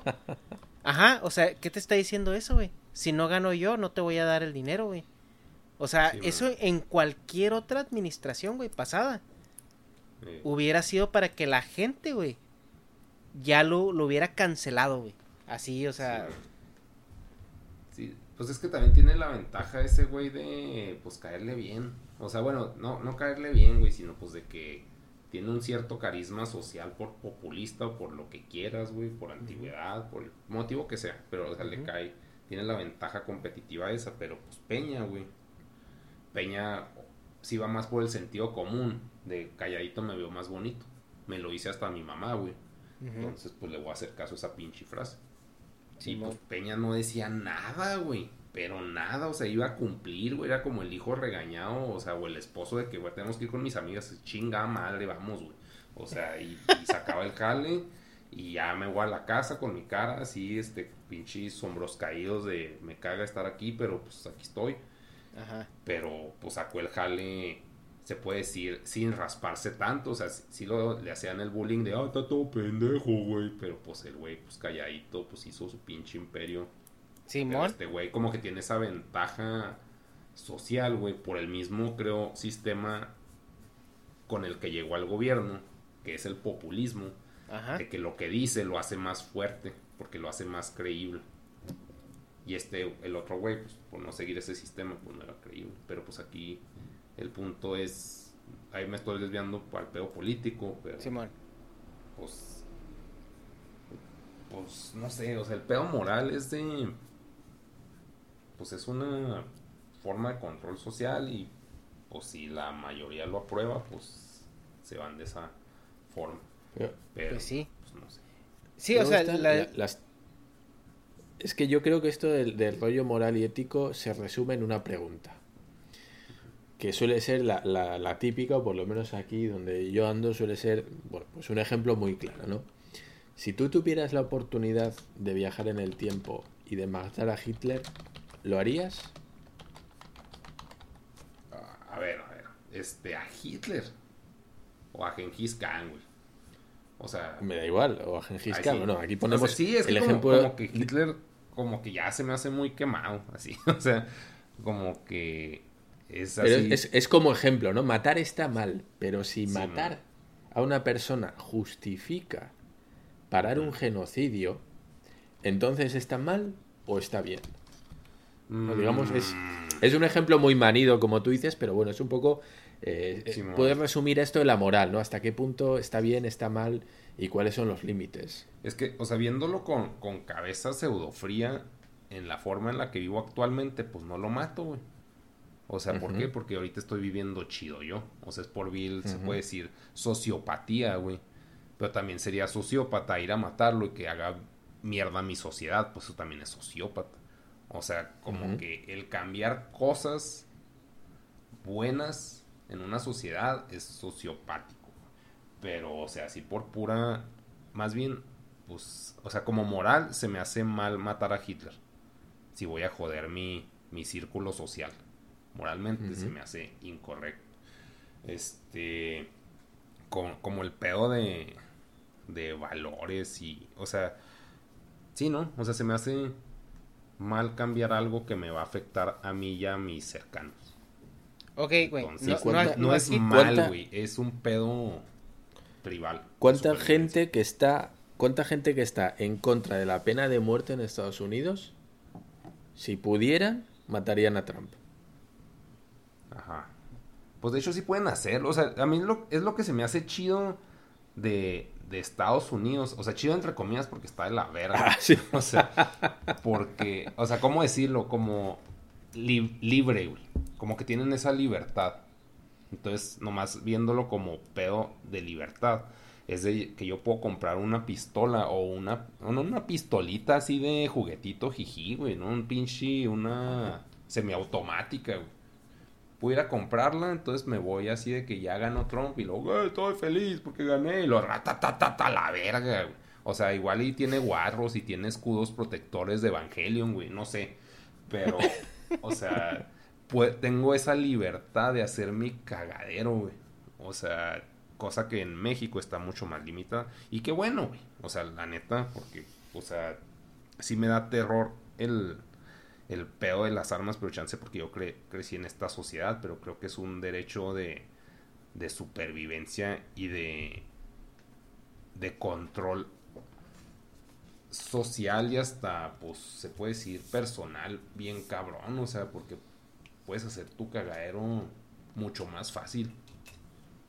O sea, está mal, güey. Claro. Claro que se me hace mal, pero viéndolo así tribalmente, ¿cómo se puede decir? No, primalmente, güey, como primitivo, el hecho de poderle dar el poder de ser macho alfa a quien sea, se me hace una libertad muy cabrón, o sea, se me hace una equidad, o cómo se puede decir, o sea, como que todos tienen el mismo poder en ese aspecto.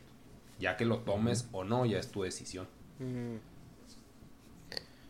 Bueno, y entramos un poquito en lo que decía Ernesto, ¿no? De eh, en que eh, si es en defensa propia, ¿no? Un poquito siguiendo como en el tema de las armas, Si es en defensa propia, sí está bien matar, eh, si no, no, ¿no? No sé, no sé hasta qué punto, bueno, pues eh, seríais, bueno, ya no solo sería legal, ¿no? Vamos a decir, no tendría repercusiones legales matar a otra persona, aunque fuera defensa propia, sino que tu propia mente, y ahí como, como decías, en algún otro podcast hemos hablado de esto, creo, la mente humana no está preparada para quitar la vida a otra persona. Hay mucha gente que tiene auténticos bloqueos mentales y, y se paraliza, ¿no? Ante esa situación, aunque sea cuestión de vida o muerte, ¿no? De, o, o, él o yo, la gente se bloquea. Pero, a ver, a ver, pero más bien, ¿qué gente se bloquea? Porque, o sea, como que se supone, bueno, tengo entendido que parte de, pues igual es un cliché que no me consta porque pues nunca he estado allá ni en esas culturas, pero por ejemplo en África que pues entrenan a los niños, güey, a matar. Y de que pues son, no sé si has visto la película Bestias sin Nación, Beast of No Nation de Netflix, que supongo que esa está en todas partes porque está producida por Netflix.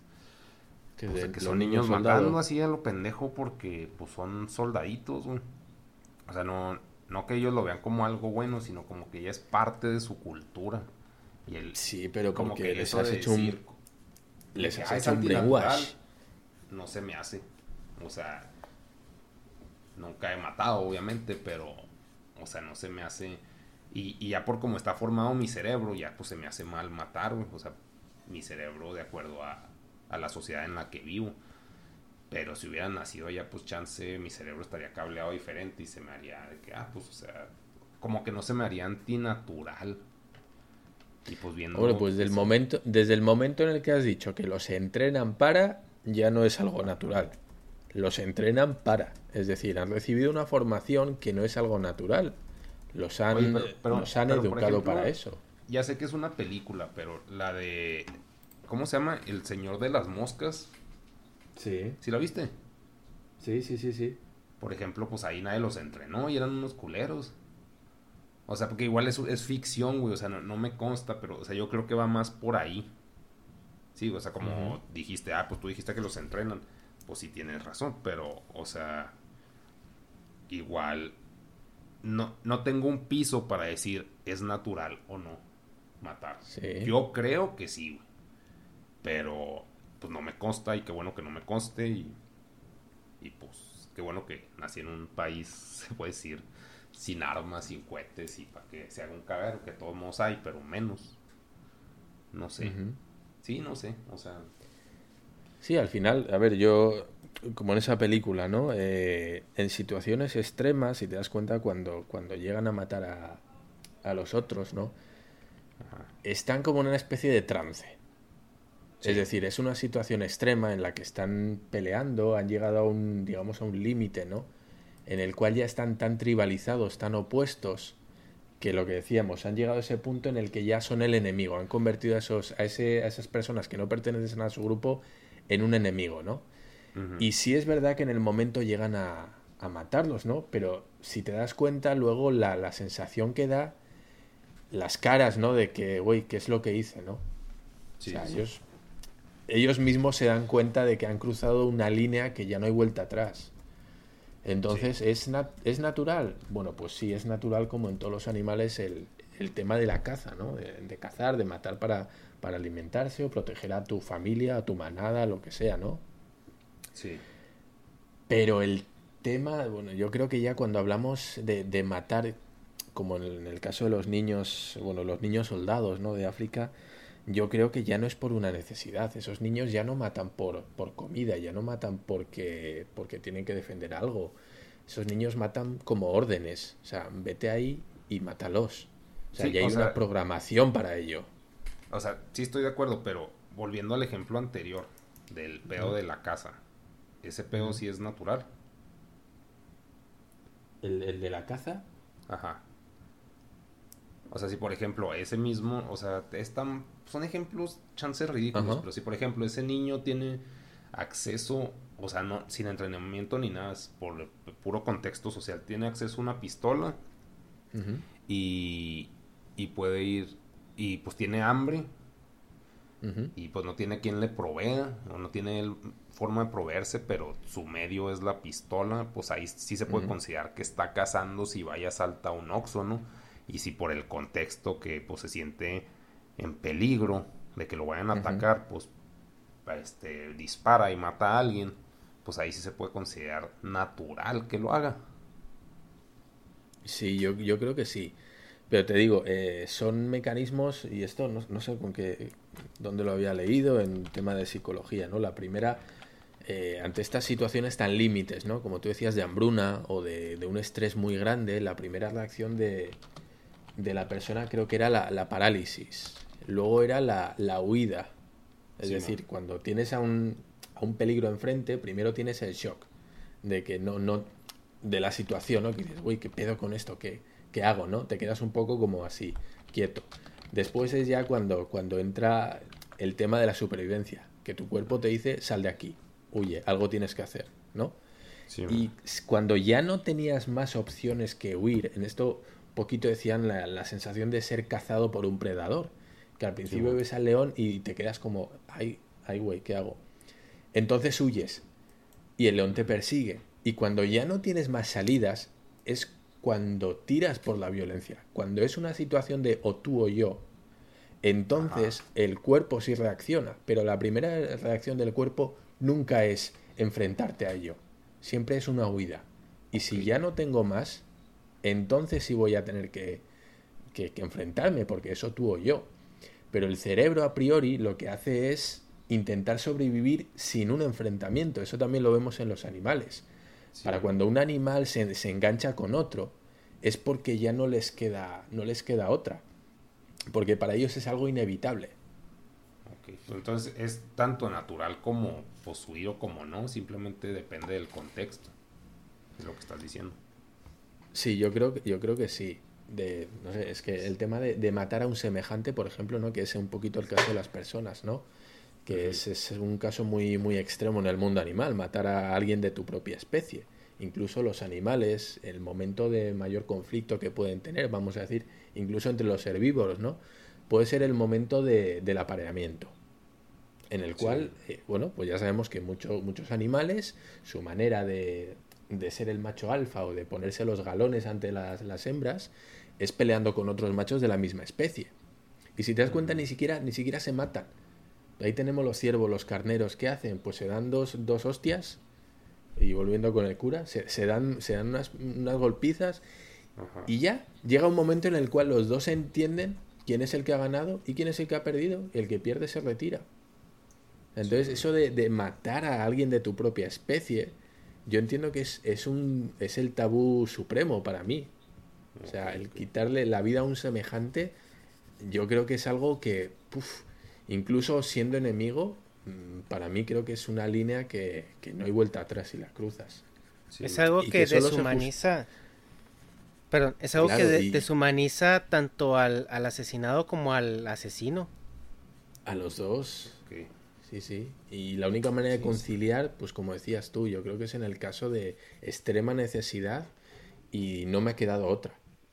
Realmente no me ha quedado otra. Había, había entrado un vato con una pistola en mi casa y, y está apuntando a, mi, a mi mujer o a mis niños y, güey, o sea, son o mi familia o, o, él, ¿no? Entonces yo creo que es el único, el único caso, uno de los pocos casos en los que la mente humana sería capaz de asimilar y de soportar eso que va a hacer. Pues... Porque, o sea, sí, es que es... no, deshumaniza y está mal pero pues ahí están las guerras, güey. Ahí están los pinches, las, los pedos sectarios de, pues el pedo de los negros, de las feministas, de, los gays, de lo que quieras, lo que se te ocurra, güey. Pero, o sea, entonces, si esos güeyes también se ponen a matar, pues si están deshumanizándose, pero pues dentro de su cabeza y de su tribu, pues es válido, güey. O sea, de que está mal, a mí se me hace mal, como ustedes, güey, como lo están diciendo ustedes, pero mi punto es cómo se le podría, así como les lavaron el cerebro de que lo que hacen está bien, ¿de qué forma se les podría lavar el cerebro de decirles está mal? O sea, para que desjustifiquen lo que hacen. A ver, güey, te voy a poner. Como que es un pedo religioso, así de que ya están tan metidos en su pedo de que ya no, si les dices que no es así, ¡ah! se ponen pendejos y violentos. Mm, es que mira, yo creo que sí es una cuestión de programación social, güey. Porque, por ejemplo, las culturas donde la poligamia es, está bien, güey. O sea, para, para nosotros la poligamia, güey, es... O sea, una relación abierta, güey. Nos causa ruido, güey. Quieras o no. Ahora imagínate estar casado con, con tres personas y por lo general y por, por como tiende a ser la cultura es un vato y cinco mujeres, güey. Nunca son cinco mujeres y un vato, o sea, nunca son cinco hombres y, un, y una mujer. O sea, por lo general es, es, es al revés. Y eso, bueno, lo podemos, lo podemos traquear a, a, a este, a que pues antes pues el hombre tenía varias parejas mujeres porque pues la mujer es la que tiene limitante para tener hijos, etcétera, etcétera, ¿no? Pero hay zonas o hay situaciones donde la poligamia es incluso hasta deseable, güey. O sea, y las mismas esposas tienen como su sistema de castas entre ellas, güey, de que quién es la esposa número uno y luego la número cinco y así. Y como que entre ellas también se respetan. Pero pues a nosotros nos causaría un ruido impresionante, güey. Porque pues no tenemos esa programación en nuestras mentes como cultura, güey. Entonces, yo creo que también por ahí va pues cualquier otro tipo de, de cosa que nosotros tomamos como moral, que para ciertas situaciones eh, pues se, se vuelve completamente irrelevante.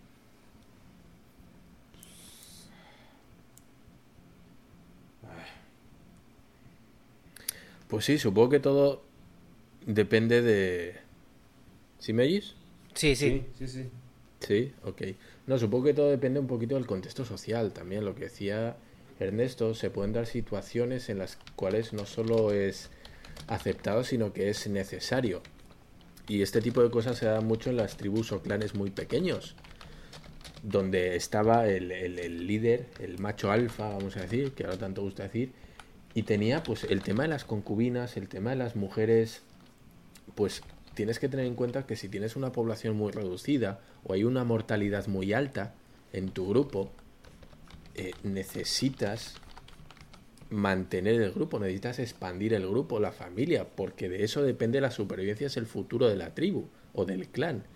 Entonces, entonces si se entiende que el más fuerte, el más hábil, el jefe, tenga que transmitir, y esto es un tema biológico, ¿no? Tenga, tienda a transmitir su semilla a futuras generaciones. Y si para ello tiene que acostarse con las cuatro, cinco seis mujeres que hay en el clan, que como repito, estoy exagerando y estamos poniendo un ejemplo de un grupo de 20 personas de la época de las cavernas, ¿no? Pero si era así, pues es normal que, el, el líder pues tenga más mujeres para que la tribu tenga un futuro. Entonces, esto que para nosotros ahora mismo es una aberración, es decir, no, pero tiene dos, dos mujeres o tres, pero qué locura, ¿no? ¿Cómo, ¿Cómo pueden las propias mujeres tolerar eso, ¿no? Bueno, pues a lo mejor vienen de, de, una situación en la cual eso, esa situación, eso de tener varias mujeres, un solo hombre, era la única manera de mantener la supervivencia del grupo, porque en algún momento dado, y tenemos que tener en cuenta también que quienes iban a la guerra, quienes iban a cazar, quienes iban a luchar, quienes protegían físicamente a, los grupos, al clan, a la familia, eran los hombres. Los que más mortalidad tenían eran los hombres. Entonces, ¿qué pasa? Pues imagínate que en un enfrentamiento quedan todas las mujeres de la tribu y te quedan nada más tres chavos. ¿Qué haces? ¿Vas a pues reproducirte de a uno? Muerte por cuscús. somos, claro, somos tres y hay 20 chavas ándale, hace falta o, eso o nos extinguimos, ¿no? Entonces yo entiendo que en ciertas situaciones límite, como es este caso, y es un caso seguramente muy atípico, pero sí podía haber un origen, una razón, un motivo por el cual eso estaba bien. De todas maneras, no solo eso, en varios países africanos o árabes, estos que tienen varias mujeres, eh, suele haber un limitante de que puedes tener tantas mujeres como puedas mantener. Es decir, no se vale ser un pobre diablo ¿eh? y tener 40 mujeres. No. te, te, obliga la ley a que, oye, si quieres más mujeres, oye, pues demuestra que las puedes mantener. No vas a tenerlas muriéndose de hambre, ¿no? Entonces, bueno, pues el, ejemplo de los jeques árabes que tienen su propio harén, ¿no? Que, que, a las mujeres, a las feministas de hoy es algo que les debe, les debe sacar los ojos ver ese tipo de cosas, pero que bueno, pues ellos entienden que, digamos, que él puede mantener y darles un buen nivel de vida a esas mujeres a cambio de sexo y a cambio de hijos. Y las dos partes lo entienden como un bien común. Sí. Son como un acuerdo.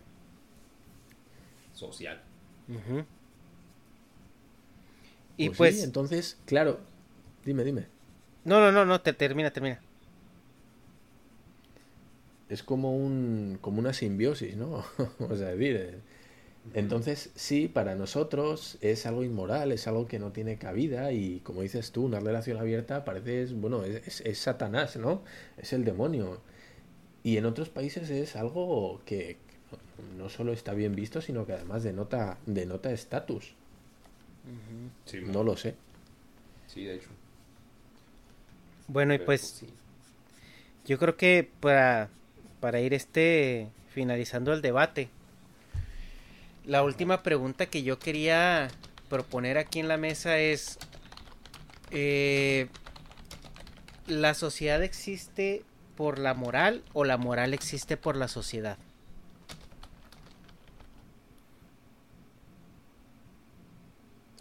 Pues, ay, güey. Pinche pedo acá, el de que ¿Qué el huevo sí, la gallina, güey.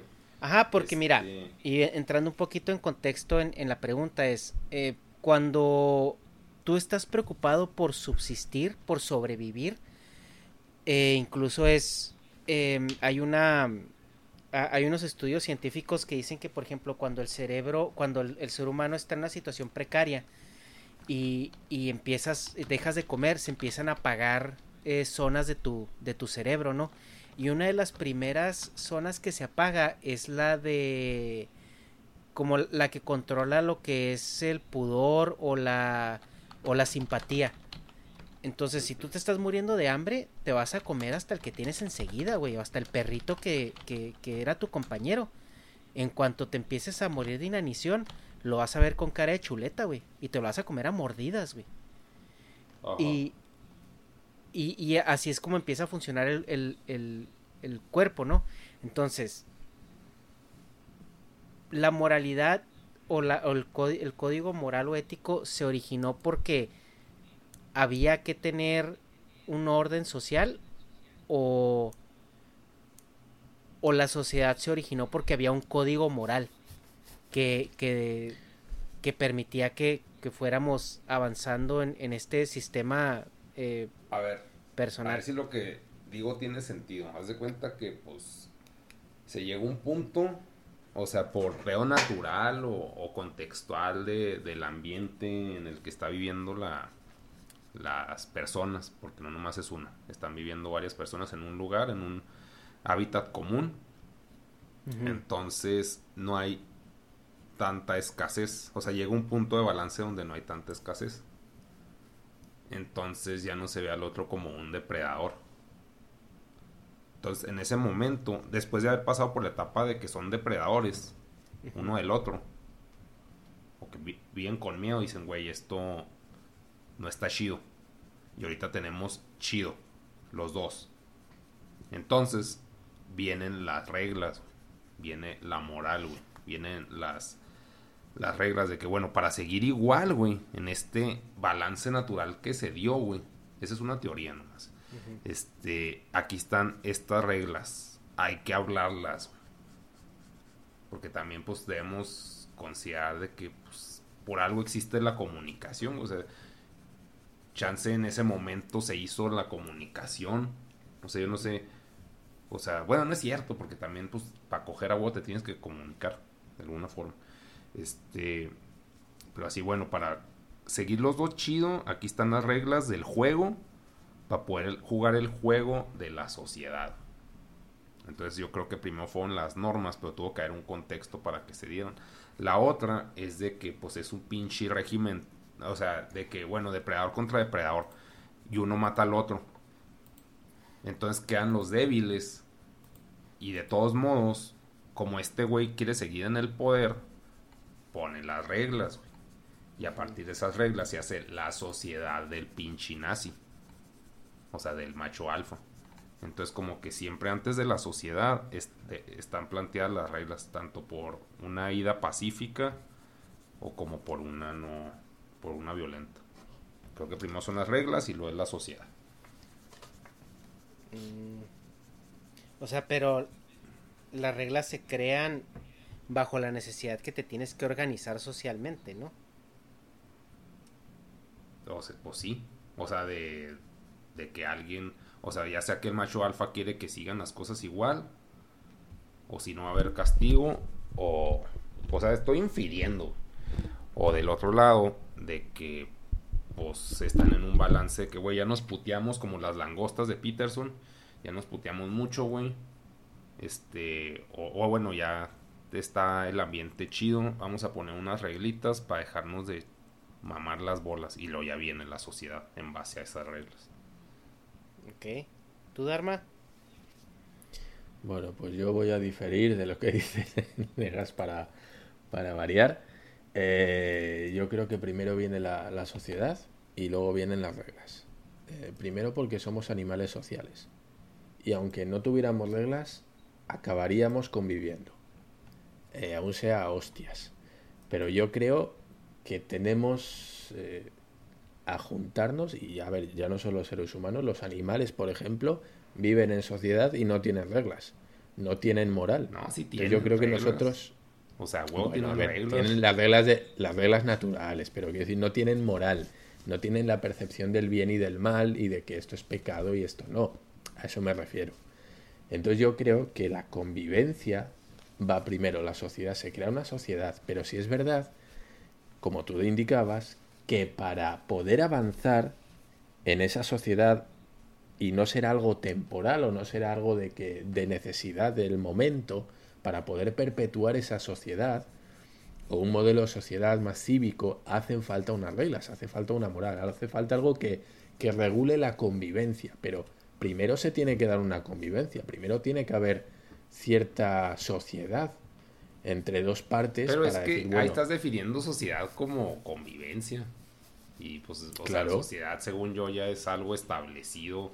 Es que una sociedad es una convivencia, güey. O sea, realmente, nada más de que pues ahorita nosotros lo vemos de una forma tan compleja como lo que hemos llegado, ¿no? Pero imagínate esto en la época de los cavernícolas, güey. Cuando ya había cuatro o cinco viviendo en una cueva y, y a lo mejor uno tenía su taparrabo, güey.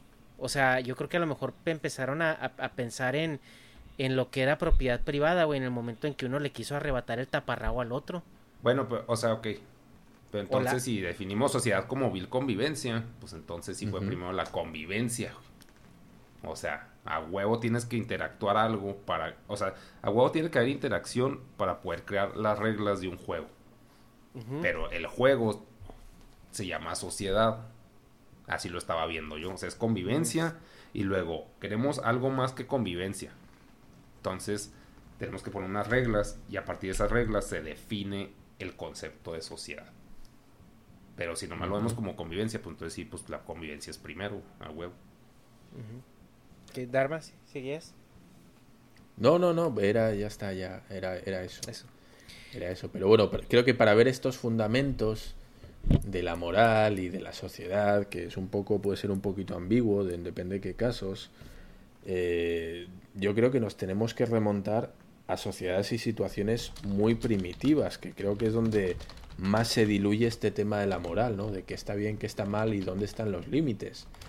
Entonces vemos que cuanto más, más avanzada es una sociedad, más importancia cobra la moral y más importante es legislar las cosas de la convivencia. ¿Por qué? Porque como tú decías, ya no tenemos ciertas necesidades biológicas, ya no tenemos que cazar, ya no tenemos que, no sé, buscar la comida, eh, estar pendientes de que nos tenemos que reproducir. Entonces, como ya lo tenemos cubierto, ok, ahora vamos a poner unos límites, ya tenemos los básicos, vamos a poner límites. Pero vuelvo a decir otra vez, el tema de las cavernas, volvemos al principio, al origen. Imagínate, un, grupo de, no sé, un clan, encuentra una chica perdida de que, güey, pues a su clan lo, mataron unos lobos y ella se escapó y fue la única que quedó libre, ¿no? Me lo estoy inventando. Entonces llega a otra familia, a otro grupo. Güey, pues no es aceptada, es extranjera. ¿Y qué hacen? Ya, pues güey, pues déjala que duerma ahí fuera de la cueva y si mañana está viva, pues ya vemos qué hacemos con ella, ¿no? Entonces, ¿qué hace? Pues para que la acepten en su grupo, para que le den de esa carne de mamut tan suculenta que se están comiendo todos a la, luz del fuego, ¿qué hace? Pues va donde el jefe de la tribu y le pone el culo. Y dice, güey, pues yo te doy esto y tú me acoges, tú me das comida, ¿no? Y así Tú poco me a poco... y me acoges. Sí. Sí, o sea, yo sé que estoy poniendo un ejemplo un poco así, ¿no? Un poco primitivo y un poco tal, pero bueno, es un poquito, pues... Pues así sacan las único- viejas la vida, muchas a la fecha, güey, y no tienen Pero- nada, es un pedo natural, o sea, no es decirles, ah, putas, es de que, pues, si yo también puedo sacar la Pero- vida pero quiero decir, pues, así la En, en- aquel aspecto, en ese contexto en el cual esa chica lo único que tenía de valor era seguramente eso, lo único con, con lo que podía negociar, pues era con eso, ¿no? Entonces, bueno, pues eh, yo me imagino esas situaciones en las que dice, güey, pues eh, aquí no me van a aceptar nada más porque no, no me conocen, no saben qué, qué pedo conmigo y pues tengo que sobrevivir, ¿no? Entonces, pues para juntar esa, para unirse a esa sociedad, pues primero se juntó de esa manera y luego ya le habrían explicado, güey, mira, ahora que estás con nosotros, ahora que estás viviendo con nosotros, te vamos a explicar cómo funciona el pedo. No puedes hacer esto, te toca hacer el otro, no puedes ir más allá de no sé qué, eh, cuando pase esto vas a tener que hacer no sé qué. Es decir, yo creo que las reglas y las leyes vienen después de haberse juntado. Bueno, ya está. Y ya termino con mi, con mi chapa, con mi brasa, con mi pesadez. Ya no, no voy a exponer más cosas, ya estoy hablando demasiado. Pues es que en mi caso sí estoy de acuerdo con, con Dharma en ese aspecto de que, eh, o sea, las, las reglas o la moralidad se, se fueron construyendo poco a poco según la, la comuna iba creciendo, ¿no? Porque cuando eres una, dos, tres personas, pues bueno, no hay, no hay mucho que, que regular ahí, ¿no? Es muy claro que pues estás más ocupado eh, s- sobreviviendo y, y, pues no, pues sí, o sea, estás más ocupado en no morirte que en pensar cualquier otra cosa, ¿no? Eh, pero ya mientras más te vas haciendo estable, mientras la comunidad va creciendo y, y tus ya no estás tan preocupado por, por sobrevivir, ahí es cuando ya tiene que empezar a haber ciertas reglas para, O sea, la comunidad es la sociedad, güey, estamos definiendo Ajá, sí, sí. como iguales. Sí, sí, ajá, la Pues sí, sociedad, entonces, la pues, comunidad. razón, Entonces, o sea, de una, de una manera pues. muy arcaica, ¿no? Y pues obviamente va a empezar los problemas, ¿no? O sea, eh, desde tan simples como, pues a mí, cuánta comida le toca a cada quien. O sea, eso ya desde ahí puede suponer algún problema, ¿no? En, en cuanto a cómo se distribuyen los recursos, eh, la, pro- en cuanto al- algo se tomó como propiedad privada y no hablemos Es que, de, o de sea, mi casa neta, o mis O sea, cosas. está muy meco lo que estamos diciendo porque por pura definición, pues, ¿para qué chingados estamos alegando, güey? O sea, busqué la definición de sociedad. Pero, conjunto de personas que se relacionan entre sí. Hasta ahí, tienes razón. De acuerdo a unas determinadas reglas de organización jurídicas y cosas. O sea, de acuerdo a unas pinches reglas. Entonces se necesitan las reglas para definir una sociedad. O sea, ni siquiera tenemos, ni siquiera sabíamos la pinche definición de sociedad. Porque no tiene caso estar alegando. O sea, si ya está definida la pinche palabra, por eso existe la palabra. Entonces, pues ahí te pasé la definición. O sea, nomás Sí, busca sí, sí. sociedad, definición. Sí, sí, claro, y la pregunta era por relacionada a eso, o sea, la moralidad dónde, dónde inicia, o sea, el sentimiento de que no debes de matar, no debes de, de robar, no debes de, de agredir a, a- la persona que está enseguida de ti, ¿es realmente por una cuestión de sentido común? ¿O es porque nos gusta vivir en sociedad?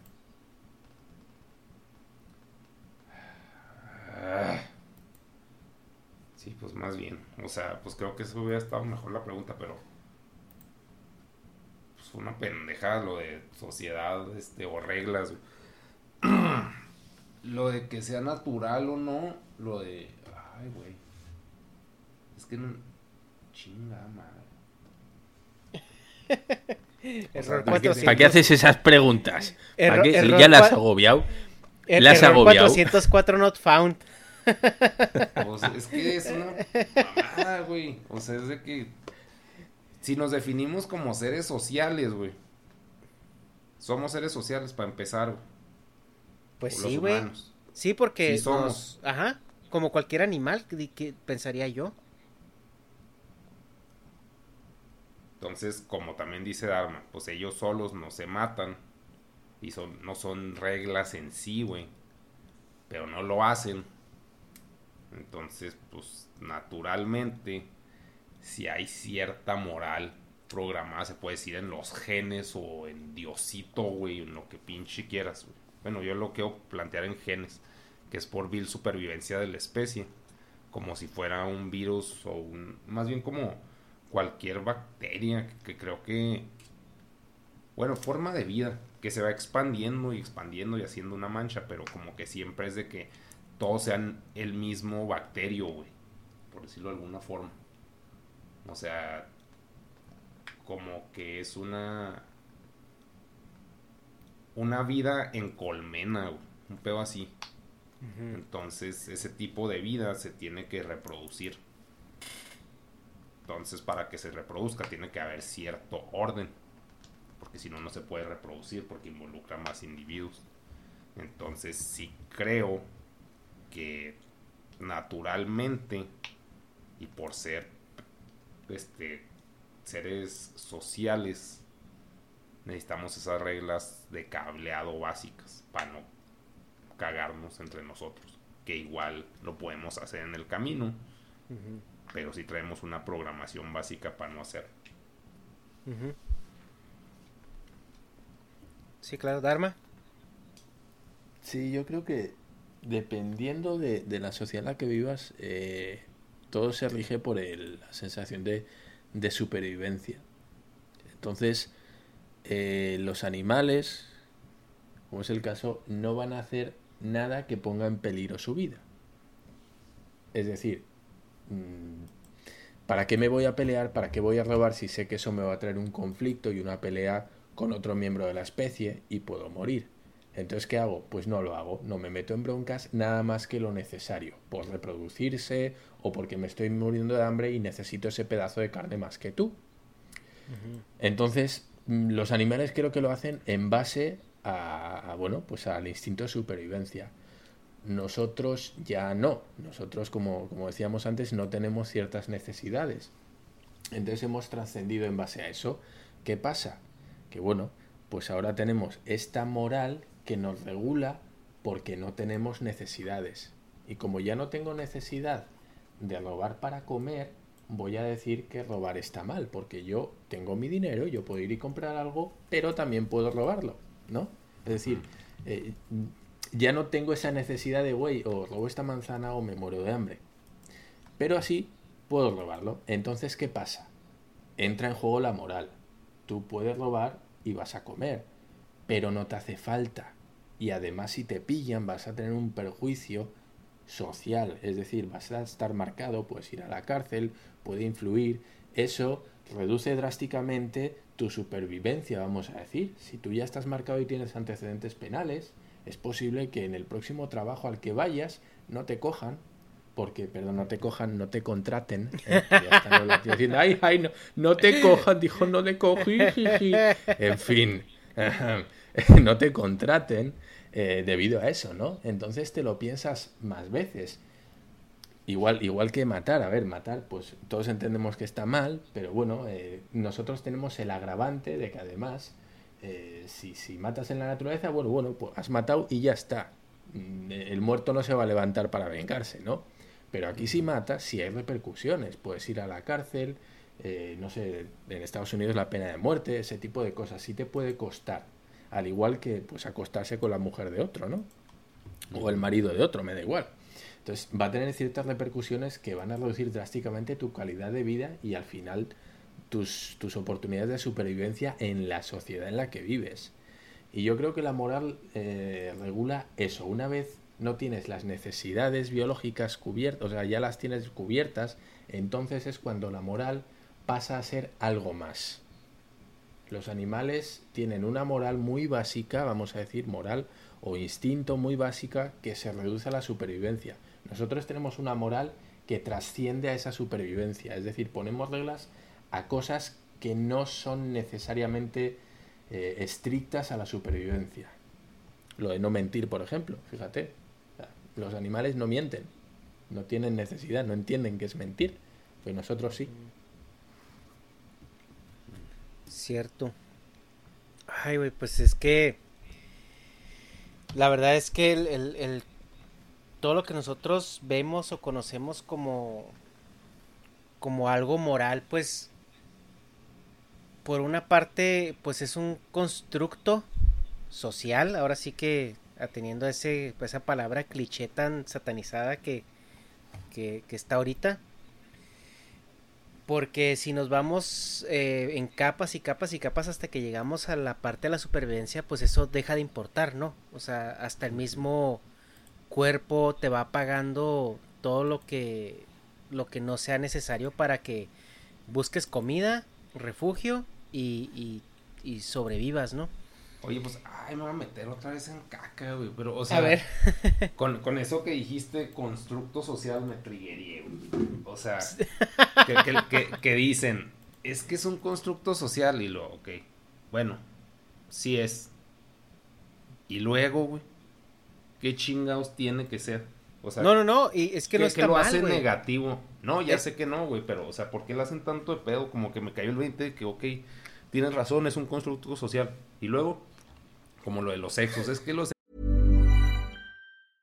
Mom deserves the best, and there's no better place to shop for Mother's Day than Whole Foods Market. They're your destination for unbeatable savings, from premium gifts to show-stopping flowers and irresistible desserts. Start by saving 33% with Prime on all body care and candles. Then get a 15-stem bunch of tulips for just $9.99 each with Prime. Round out Mom's menu with festive rosé, irresistible berry chantilly cake, and more special treats. Come celebrate Mother's Day at Whole Foods Market. Even on a budget, quality is non-negotiable. That's why Quince is the place to score high-end essentials at 50 to 80% less than similar brands. Get your hands on buttery soft cashmere sweaters from just 60 bucks, Italian leather jackets, and so much more. And the best part about Quince, they exclusively partner with factories committed to safe, ethical, and responsible manufacturing. Elevate your style without the elevated price tag with Quince. Go to quince.com slash upgrade for free shipping and 365-day returns.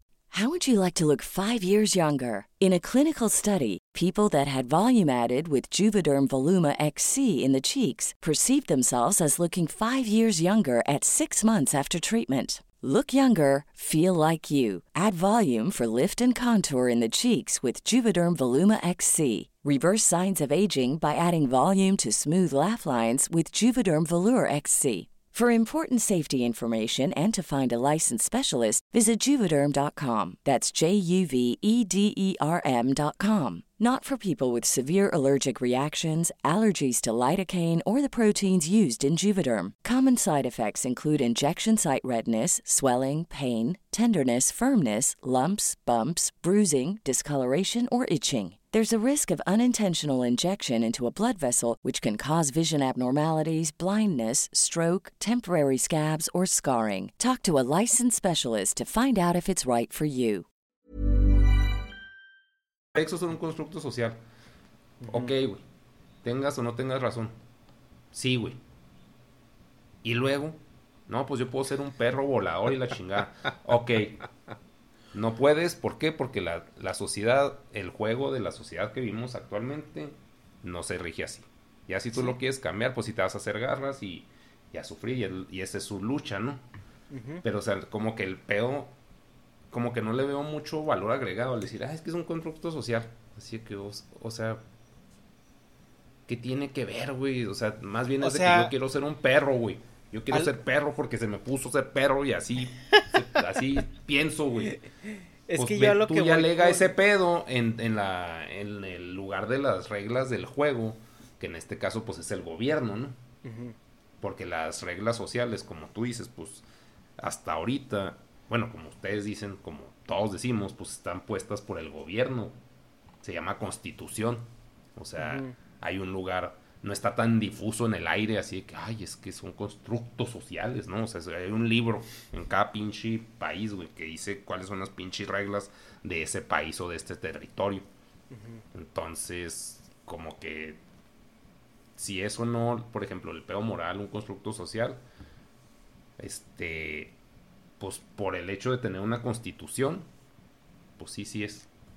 Porque ahí están las reglas. La Magna Carta. Entonces, pues ya. O sea, como sí, que no, a, darle a- muchas a vueltas. lo que yo me refería con, con constructos sociales es cualquier cosa que cuando tú te sales de una sociedad deja de funcionar o deja de ser válida o importante incluso. Pues algún, o sea... Ajá, pero no, pues, Pues yo es que estoy no, de no puedes acuerdo, generalizar que todo, Yo soy el primero en que sí. está de acuerdo en que si vas a jugar el Monopoly tienes que tienes que Ajá, este seguir, las reglas, güey. O sea, si avanzas sigues, no estás jugando el Monopoly. Estás Sí, jugando güey. tu versión del Monopoly. Ajá, porque si no la sigues pues nadie puede jugar, güey, así así de pelada. Ajá. Sí, A tiene que ver. haber un acuerdo común. Dharma, a ver si Dharma tú no dices, se un trigueó. constructo social. También. No, no, no, tranquilo, yo no, no voy a saltar, no. pero, pero bueno, pues sí, al final, mm, no sé, no sé. eh, yo, yo creo y que es más importante para mí la ética personal que puede diferir de la de otra persona que la moral, porque creo que la moral es algo que se quiere atribuir a todo el mundo, es algo que todos tienen que seguir y todos tienen que entender de la, de la misma manera, pero la ética creo que puede ser algo más personal. Es decir, son unos valores de cada persona, para mí, para mí. Y para mí es más importante ser fiel a mí mismo, seguir mi propia ética, que seguir la moral de una sociedad. Sí, man. Sí. Pues sí. Bueno, eso es, no sé, a, a título personal, ¿no? Habrá quien, que, bueno, pues quien guste de que le dicten lo que está bien y lo que está mal y no tener que pensar, ¿no? Eso es, no sé, y yo lo voy a decir porque lo he visto más en México, ¿vale? Pero eso de que no hagas eso porque, porque a Diosito no le gusta, ¿no? O porque, ay, no, porque la Virgen no sé qué, o porque la Virgen no sé cuánto, digo, güey, o sea, que te valga madre. O sea, nada más dices eso como un lorito, ¿no? Te dijeron que eso está mal y así lo repites. Y digo Diosito, pero bueno, en otro lugar será Alá, o en otro lugar será Buda, o en otro lugar será X, ¿no? Eh, no sé, un ser superior. Entonces, no lo sé, a mí la moral yo entiendo, entiendo por qué, por qué está, entiendo por qué se creó, pero para mí tiene más importancia la ética personal y el seguir los, los valores de uno y lo que uno considera, no sé, digamos Sí, lo que ¿no? te hace dormir bien, ¿no? De hecho, lo que hace es o que, sea- que luego te vayas a la cama y no andes dándole vueltas. Que un tema moral que me parece que es, vamos a decir, una imposición, entre comillas, ¿no? Un- una especie de pacto social en el cual, mira, para los que no tengan ética van a tener moral. Para los que no sepan muy bien dónde están los límites, se los vamos a marcar con estas leyes morales, ¿no? Sí, pues es que. Ay, güey. O sea, sí tiene mucho sentido. No sé si viste la película de Dunkerque. No, no, no la he visto, no. Ah, es que a mí se me hace bien vergas cómo adaptan ahí. O sea, pues son dos güeyes que están so- sobreviviendo en una guerra. Pues de Dunkerque, una batalla. Y, y me maman cómo los protagonistas que están a nivel tierra sobreviven adaptando, o sea, como tú dices, si tienen sus principios éticos ellos establecidos. Pero el hecho de nunca planteárselos al prójimo, güey, les evita tantos pedos, güey. Tantos, o sea, o sea, tienen sus creencias y luego ven, ah, bueno, vamos a entrar a este nuevo juego porque, o sea, de un lugar a otro, así a metros, hay otras reglas, güey. Pero se adaptan tan pelada, güey, que se me hace tan envidiable, así que qué chido tener, o sea, poder camuflajearte tan chido moralmente en contextos que muy necesariamente no estás de acuerdo, pero entran como agua, güey. Y por eso me gustó un chingo esa película. Dije, no mames, o sea, qué chido ser así. Y no ponerme a ladrar como pinche feminacia. Así, no, es que yo creo esto. O sea, pedos, güey, pedos pendejos y esos güeyes así nomás, ¿no? Pues, o sea, estamos en un contexto feminazi, pues me pongo feminazi, ¿no? Sí, la chinga. O sea, ni siquiera me pongo feminazi con simplemente no hablar y hacer lo mínimo requerido para funcionar en esa, se puede decir, semi-sociedad. O sea, porque, o sea, cruzan un puente y ya es otro contexto social. Y, o sea, se suben un barco y es otro contexto social. Se caen al agua y es otro contexto social. Y en todo se adaptan bien verga. No sé, bueno, se las recomiendo. Así, Dunkirk. Es de Nolan, güey. Entonces ya desde ahí pinche música los va a tener así todos tensos. Innecesariamente. sí, sí, la vamos a ver. Y pues yo creo que ya para... Ahora sí para cerrar porque ya vamos por las dos horas. Como siempre. Nos hace ser malas personas desearle la muerte a alguien indeseable. Y esto lo quiero poner como premisa para cuáles son las áreas grises de este tema. Ok, pero a ver, desearle la muerte nomás. Mira, ahorita Dharma propuso el, el, tema de alguna manera donde dices que si tú puedes viajar al pasado y matar a Hitler, ¿no? Y tú dices tú, bueno, es que Hitler, bla, bla, bla, ahorita vivimos como vivimos porque existió ese güey, etcétera, etcétera. Pero, ok, vámonos a un término que no afecte tanto pues la cosmovisión ¿no? que, tenemos ahorita. Eh, la geopolítica actual. Ajá. Eh, digamos, no, un asesino en serie, güey, de... Sí, Ted Bundy. México, güey. Por ejemplo. Ted, Ted, Bundy. Ajá, un güey que, que mataba nomás por, por matar, güey, y mató a 30, 40 personas, güey. Y, y, y las torturó y todo. O sea, si tú, cuando mataron a ese güey, cuando le dieron este ya eh, lo ejecutaron, la gente estaba feliz, güey. Y estaba este celebrando y todo. ¿Eso hace malas personas, güey? A la gente que lo estaban celebrando, que lo estaban deseando, que deseaban matarlo. Pues a mí se me hace que no. Ok. Dharma. Sí, yo opino lo mismo.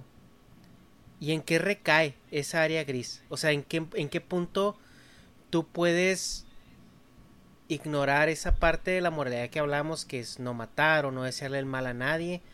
Pues yo, eh, yo creo aquí, pues un vil acuerdo social de que, güey, nadie queremos a este güey aquí, no, mátalo. O expúlsalo, pero no tenían a dónde expulsarlo, güey. O, o chance sí, pues a la cárcel, ¿no? Y ya. Pero pues ya como que seguía haciendo sus cagadas. No sé por qué, güey, pero o sea, todos se pusieron de acuerdo un acuerdo social de... Entonces... No vamos a estar mal si lo hacemos. No. Ok. Entonces es vamos que a hacerlo. Yo, yo creo que la gente que se alegra de eso en realidad es un acto de supervivencia. Ajá. Es decir, el que esa persona no siga en la sociedad aumenta nuestras posibilidades de seguir con vida. Es decir, saber que gente así está en la calle no nos deja tranquilos. Entonces lo que estamos celebrando es eso. Es decir, nos hemos quitado a un peligro de encima, a un peligro potencial. Porque a lo mejor no soy yo, pero es mi hermano, o es mi prima, o es mi sobrina, o mi madre. ¿no? Entonces, yo creo que es eso lo que se celebra. Es decir, oye, o sea, no matamos a una persona en sí, que habrá mucha gente que piensa así, ¿no? Que por fin se hizo justicia, o el, la sensación de castigo, que es también un sentimiento muy fuerte, ¿no? El querer castigar a alguien porque hizo mucho daño. Pero yo creo que en el fondo la gente se alegra porque saben que ponen fuera de circulación a una persona que es potencialmente muy peligrosa. Entonces, la moralidad es justicia, pero, también la inmoralidad puede representar justicia. Sí. Sí. La justicia a huevo creo está definida en un pedo social, ¿no? ¿O no? ¿O es un pedo individual? ¿Cómo lo vamos a sí, sí. Sí, estoy de acuerdo. Es que es, algo muy humano el tema de la justicia, ¿no? ¿Qué es justo y qué no es justo? Es que ahí entramos otra vez y hoy nos falta el compañero filósofo, ¿no? para, este tipo de, para este tipo de términos. Eh, pero bueno, no sé, ¿es, ¿es, inmoral matar a un asesino en serie? ¿Qué es mejor? ¿Dejarlo, dejarlo libre? ¿No? O sea, que siga, que siga ahí, dejarlo vivo y que siga haciendo su mierdero. Entonces, pues lo que decíamos, ¿no? Pues es que es a una persona dependiendo de la sociedad en la que estén metidos, ¿no? Sí, pues es no que... lo sé, no lo sé. Es, es que son, son muchas pesquisas. Si yo sé que un tipo ha matado a 20 personas y yo sé quién es y la policía no lo ha atrapado y yo lo mato, estoy salvando posiblemente futuras vidas. Entonces, ¿hago bien? ¿Hago mal? Ese tipo de preguntas, ¿no? Cuestiones filosóficas. Sí, pues, Entonces, bueno, es, es un poquito los que habéis visto la, la serie Dexter. No sé si la habéis visto. sí. Sí. ¿no? Que era un, un- un psicópata que lo que hacía Sí, era la- matar asesinos en serie. Él saciaba su sed de, de sangre, vamos a decir, o su parte psicópata, eh, asesinando a asesinos en serie. Era un Ah, cazador pues es de que, ¿no? oye, si yo tuviera hermana Didi, hasta a mí me, me, me darían ganas. Pero ¿por qué? Tú- ¿Qué? Tú pecarías, pecarías, pero de otra manera. no, no, O sea, estaba No, chida no. Didi. ¿O cómo? ¿De qué No, no, no. hablas? Pues que, no, es, era una broma, güey. Ah. Está del- ya es el laboratorio de Dexter, güey. Pues, o sea, Simón. mucha gente lo confunde. Pero no, no, sí, sí, sí, este. Sí, sí, entendido. O sea, era como. Yo creo que lo que esa serie hizo muy bien, güey, en su momento. Fue como tratar de hacer una empatía, güey, con un asesino. O sea, era así como Con que. un es que sí- psicópata. es que sí mata, güey. Pero mata gente mala. Sí. Ujú. Y ahí es Sí, donde. pues era como el Robin Hood, güey, pero de... Eso es lo que decía Nega, ¿no? Es Robin Hood. pues roba, robar está mal, pero depende a quién, ¿no? De a quién está robando. Sí, no. Ujú. Ay, no. Pues Pero entonces, bueno. ¿cuál fue la, la pregunta y cuál fue la conclusión? Pues yo creo que. ¿Te cogerías a la hermana de Dexter? Ah, no, perdón. déjenlo en los No. comentarios, ¿no? No era por ahí, ¿no? es que. bueno, pues yo creo que. A mí, la conclusión que a mí me queda de este debate es que. O sea, si tú quieres vivir una sociedad funcional, pues a huevo tiene que haber un código moral. Ahora, la forma en que lo, lo enforces para que la gente lo siga, pues puede ser legislativa o puede ser religiosa. Vemos que en muchos países, sobre todo en Hispanoamérica, el modo es religioso, porque pues las autoridades no son muy eficientes que digamos, pero pues se trata de inculcar como ese temor divino de que, o sea, no importa si no la pagas aquí, la vas a pagar eventualmente. Y... Gran hermano. Ajá, el gran hermano.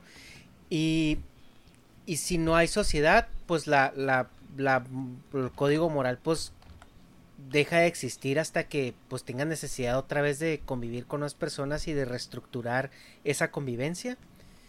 Y que eh, básicamente es como el juego del Monopoly. Si tú realmente no lo juegas bien y cometes y cometes y tra- trampas y trampas y trampas, pues va a llegar el momento en que te van a expulsar de la sociedad.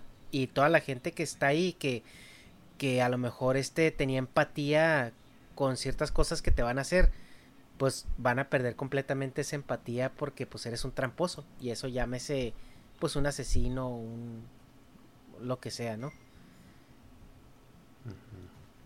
Eso es como que lo que yo, yo veo y al momento de que llega, que expulsas a un tramposo, pues pierdes, pierdes todo ese derecho que, que la sociedad le, había otorgado de, pues de cariño o, o de, de condescendencia. Pues sí, lo envías al, al ostracismo, ¿no? Antes el mundo era muy grande y podías mandar al ostracismo a mucha gente. A día de hoy el mundo parece cada vez más pequeño y no tienes, como dices tú, un- una isla donde enviarlos, ¿no? A los, a los criminales. Antes los, los podías enviar a islas remotas, pero a día de hoy, ¿dónde los metes?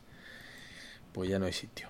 En fin, em, bueno, pues eso, la moral depende de, de las sociedades, pero yo creo que la ética depende de cada uno, yo creo que es más importante y sobre todo es importante pues estar a gusto con uno mismo, déjate de, de como dicen, de moralinas, ¿no? Haz lo que creas que es, que es correcto, no lo que te digan que tienes que hacer, porque creo que es la única manera de conciliar el sueño por las noches.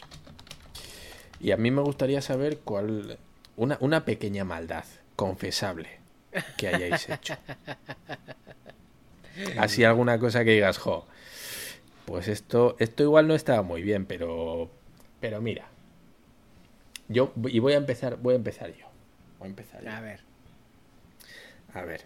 Y todos vamos a comentar lo mismo, porque seguro que no queremos decir, no, no, pero yo ya he cambiado. Así que empezaré diciendo que cuando era niño, como en esa edad en la que se permite un poquito más todo, ¿no? Yo me acuerdo que estaba la fiebre de, de los Pokémon. Y, y entré en una juguetería, en una cadena de juguetería muy famosa. Y, y me acuerdo que vi un Pikachu. Y, vi un- y era un Pikachu, era un Pikachu tan bonito. Y además tenía un botoncito que cuando tú le dabas decía Pikachu. Y claro, pues para ese niño, a, aquello- a ese niño sin dinero en el bolsillo en ese momento, aquello era una tentación demasiado grande. Y ese niño, no vamos a decir nombres, ¿eh? ese niño español que decía iba la hostia, joder, y me cago en Dios, pues ese niño dijo, pues, pues yo quiero ese Pikachu. Y se cogió el Pikachu, lo sacó de la caja, se lo metió ahí entre en, en el pantaloncillo y, y salió de la tienda bien apurado diciendo por favor que no pite, por favor que no pite, por favor que no pite. Y salió de la tienda. Y creo que el Pikachu pues debe andar todavía por la casa de ese niño, pero bueno, eh, pues sí, ¿quién no ha robado? ¿Quién ha robado algún, algún dulce? Alguna, alguna bolsa de papitas en un oxo. ¿Quién, quién no ha hecho esas pequeñas cositas? ¿Mm? Pero, pues eso qué, a qué viene para que confesemos nosotros que Ajá. robamos. No, pues algún acto de inmoralidad que hayas hecho. Sí, pues robar, güey. Robar joyas de la corona. No, pues de niño. qué chingados. Algo. eh, pues obviamente no me acuerdo de esto porque pues, me borraron el cerebro. No sé cuántos años tendría, güey. Pero, o sea, como que no estaba consciente de que estaba robando según lo plantea mi mamá. O sea, que simplemente pues estaba en una tienda y no sé si ya hablaba o no. Pues algo que hablaba. por- O sea, pues ya caminaba, güey. Entonces que pues me salí de la tienda con un Mickey, así, pues, o sea, pero como que todavía no tenía, creo, dilema moral, simplemente, ah, aquí hay un Mickey y me gusta, y lo agarré, y ya. Pero, o sea, como que no es un... Como que no había conciencia de, de que estaba cagándola, pues, según me lo Ah, platicó. pues yo sí, yo, yo sí, güey, Sí, yo sí sabía lo que estaba haciendo, me llevé el Mickey, el Mickey, no el Pikachu, ahí dije yo, no, me lo chingo, me lo llevo de una, quiero el puto Pikachu. Y de cosas Y ahí me lo llevé, andaba, andaba mirando las cámaras a ver dónde andaban y dónde podía guardármelo sin que me vieran, yo iba, vamos, con nocturnidad y alevosía, totalmente consciente de, to- de lo que estaba haciendo, estaba mal, y ¿sabes qué? Me dio igual, me lo llevé. Digo, el niño se lo llevó. En mi caso, pues una pendejada, güey, pero, o sea, y, pero sí, como que sí me remordió mucho la conciencia, pero fue una estupidez, güey. O sea, en un Sams. De hecho, lo acabé rompiendo, güey, o sea, el pendejo. En un Sams estaba una edición de Jack Daniels de Frank Sinatra. Pero la caja, o sea, no tienen el pisto. No tenían el pisto, tenías que llevar la caja a recepción y ya te daban el pisto. Así funciona en México, porque somos unos pinches rateros todos, ¿no? Entonces yo viendo la caja, veo un pinche folleto De Frank Sinatra y digo, güey, esto les vale verga, porque en otras cajas no tenía el folleto. Pues es así como que, ah, o sea, lo único que le importa a la gente que compra esto es el pisto, no el pinche folleto. Y si compras este pisto, no lo compras aquí porque sabes que te lo dan abierto. O sea, aquí es como que la experiencia de la caja y la chinga. El caso es que el folleto estaba así como, pues como, se puede decir basura, pero pues seguía perteneciendo a la tienda. Entonces agarré ese pinche folleto. Pero, o sea, no, no era un folleto así tan pinche, o sea, sí tenía su encuadernadito y basura. Pero, o sea, era totalmente indetectable, pero me sentí bien pinche culpable por esa mierda. Ya después dije, Mm. no, pues no, o sea, no lo merezco, güey, porque no lo pagué. Pero en realidad nadie lo iba a disfrutar nunca, güey. ¿Sí ¿Me explico? Es como que Sí, estúpido quizás, sí. pero sí estaba robando, pues no es tuyo. Destruiste, destruiste las pruebas, ¿no? De, de- Ajá, güey. O sea, algo así, como que en mi cabeza fue que no, güey. O sea, pues cómprelo, güey.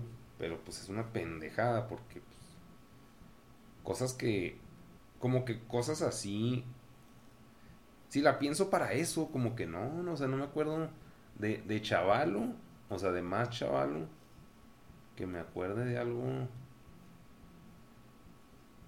Tomaba prestado, eso sí, pero eso era común en, en la que estaba. Porque, o sea, es que había una comuna de juguetes, entonces pues yo agarraba un juguete y lo devolvía en una semana, o no sé, dos días. Ah, bueno. En, en- en ese O sea, entonces, o sea, si era tomar, tomar prestado literal, está bien, porque aquí Ajá, le llamamos un, es como un eufemismo, ¿no? No, no, nada más lo tomé prestado. Simón, pero es que el pedo es que me lo llevaba a la casa y eso no se podía hacer. O sea, todo se podía compartir ahí, pero al final del día cada quien se lo llevaba a su casa, cada dueño. Entonces yo había Mm. días que me lo llevaba a mi casa, pero lo devolvía. Pues no, no me acuerdo en cuánto tiempo. Ay. No creo que haya sido mucho, pero de niño sí es más como consciente de... Sí, O sea, el bien tiempo bueno. es más largo, pues. Mm. Y a ver, Er- Er- Ernesto, que estás tú muy callado. No, pues yo estoy escuchando acá las piñaventuras de Negas. Pero eh, yo sí algo recuerdo, algo que se me va a quedar muy, muy grabado porque esto fue con, con este, una, ¿cómo se dice? Em, el que te ayuda. eh, Asistente. Terapeuta. no, pero cuando, cuando los están enjuiciando, que, que es el que lo hace más el, el que ayuda. El actor intelectual. No, no, no, no, el que, el que está ahí contigo, el que está ahí en el... En el, El abogado Cómplice, defensor. güey, Cómplice. No, no, no, güey, el que te ayuda a hacer el crimen, güey. O sea, que tienes ahí... un- Cómplice. Un cómplice, güey, sí. Sí, tenía ahí un, Ah, el un, cómplice. un cómplice. Eh, en esto fue en la preparatoria, güey. Eh, me acuerdo que había uno de estos supermercados de autoservicio. Y Sí, tenía un área de comidas, güey. Y el área de comidas, pues tú podías llegar ahí, güey, comprabas tu comida y, y comías, güey, pero sin salir del, del valga, de, de la zona del, del, del súper, güey. Simón. Ujú. Entonces, me acuerdo que un día fuimos, este, pues en ese entonces, pues mi cómplice que era mi novia, güey, de la prepa. Y, y agarramos unos panecitos que vendían, güey, rellenos de, de queso Filadelfia con, con jamón, güey, y una soda. Y, y no me acuerdo qué, qué compramos ahí en la parte de, de comidas, güey, para acompañar. Y ya, pues nos sentamos y, y comimos, güey, ahí. Y pues cuando terminamos, nos salimos, güey. Y cuando nos salimos, ya, ya regresando a la escuela, porque esto fue como en una hora libre que, tu- que, que tuvimos, pues nos acordamos que nunca pagamos la soda ni el, ni el, ni el, ni el pan, güey. Y lejos de, de sentirnos así como, como no, no, no, hay que ir a, hay que ir a pagarlo, sí. Fue como que, "Mm". y la neta sí lo repetimos como otras tres o cuatro veces, güey. Lo que, Ah, lo sí, que cierto. llamamos, lo que llamamos aquí hacer un simpa. un, un- Sí. un sin pagar. Hacer un simpa. No, sí hice eso también un chingo de veces, güey, en Burger King. ¿Qué? Pues es que había un compa que trabajaba ahí, de hecho hasta lo torcieron una vez y casi Ah. lo corren. Y, y nos regalaba comida, así que, ah, pues pásenle por el auto y ya un combo. Ujú. Pero era, o sea, como que en ese entonces, pues era la filosofía punk de pinche capitalismo opresor. Simón. Entonces, pues mínimo, si ya está chingando, pues mínimo merezco abundancia. güey. Está mal, obvio, está mal, güey. Pero pues había la oportunidad de que, ah, no, sí pásenle al auto, o sea, al autoservicio y ahí les doy un combo, les doy unos combos. Entonces, Simón. sí, en ese caso sí, pues no sé cuántas veces, pero pues sí, sí pasó algunas. En y fin, también, de hecho, pues me lo han podemos- ofrecido en McDonald's, o sea, hay un güey que pues conocía, perdón, al Negas, Ajá. y luego, no, pues, este, me, me dijo, no, no pagues, güey. Y yo, no, güey, o sea, como que no, no sé por qué en, en mi cabeza no caí en ese pedo de Burger King de decir, ah, huevo, ya chingué, gracias. Ujú. Nomás dije, no, güey, pues sí pago. O sea, como que no quería quedar en deuda, pero con él. ¿Sí me Simón. De que después, ah, pues no sé, regálame unos monos o pendejas así. Ajá. Como que fue un pedo más de, ay, o sea, no. Sí, no sea, quiero deberle favor a nadie. Simón, y menos a un lugar donde como regularmente. güey. Simón. Algo Sí, así. sí, sí, sí, te entiendo. sí, sí, sí, sí, te entiendo. Pues bueno, chavos, este, ahí sí, si quieren, digo, esto no es la cotorriza, pero si quieren ahí abrir el confesionario y ponernos en los comentarios este sus anécdotas que pueden parecer inmorales, ya sea que, que se, se, fajaron a la hermana de la novia o cosas así, pues adelante. ahí, nos, ahí nos cuentan sus anécdotas y pues también nos, nos cuentan cuál es su, su, su, bueno, su idea sobre esta cuestión de la moral, la sociedad y todo lo que conlleva. Pues ya este, pasamos a despedirnos. Yo, tengo una, tengo una pregunta. ¿Cuánto hay de mito en eso de que los mexicanos se quieren coger a sus primas? ¿Cuánto, hay ahí de cierto y cuánto es de mitos? Pues dinos, dinos tú, Dharma, tú viviste en la cuna de, de, de ese mito. pero yo no tenía, yo no tenía primas ahí. No, mira, sí, oye, como que se hace mucha, se hace mucha broma con eso, hay mucho, mucho mito, como. Es que en, en México, eh, como somos, y yo creo que no nada más en México, güey, o sea, en toda Latinoamérica, para que no somos pendejos. Eh, como las familias son muy grandes, güey. Y, tienes por lo general muchísimos primos, güey. Y desde niños conviven todos juntos. Imagínate una, una sarta de, no sé, de, de, de 15 primos, güey. Pues cuando llega la adolescencia y la, y la cultura mocha de, de México de no, no, ¿cómo vas a hablar de esto con los niños?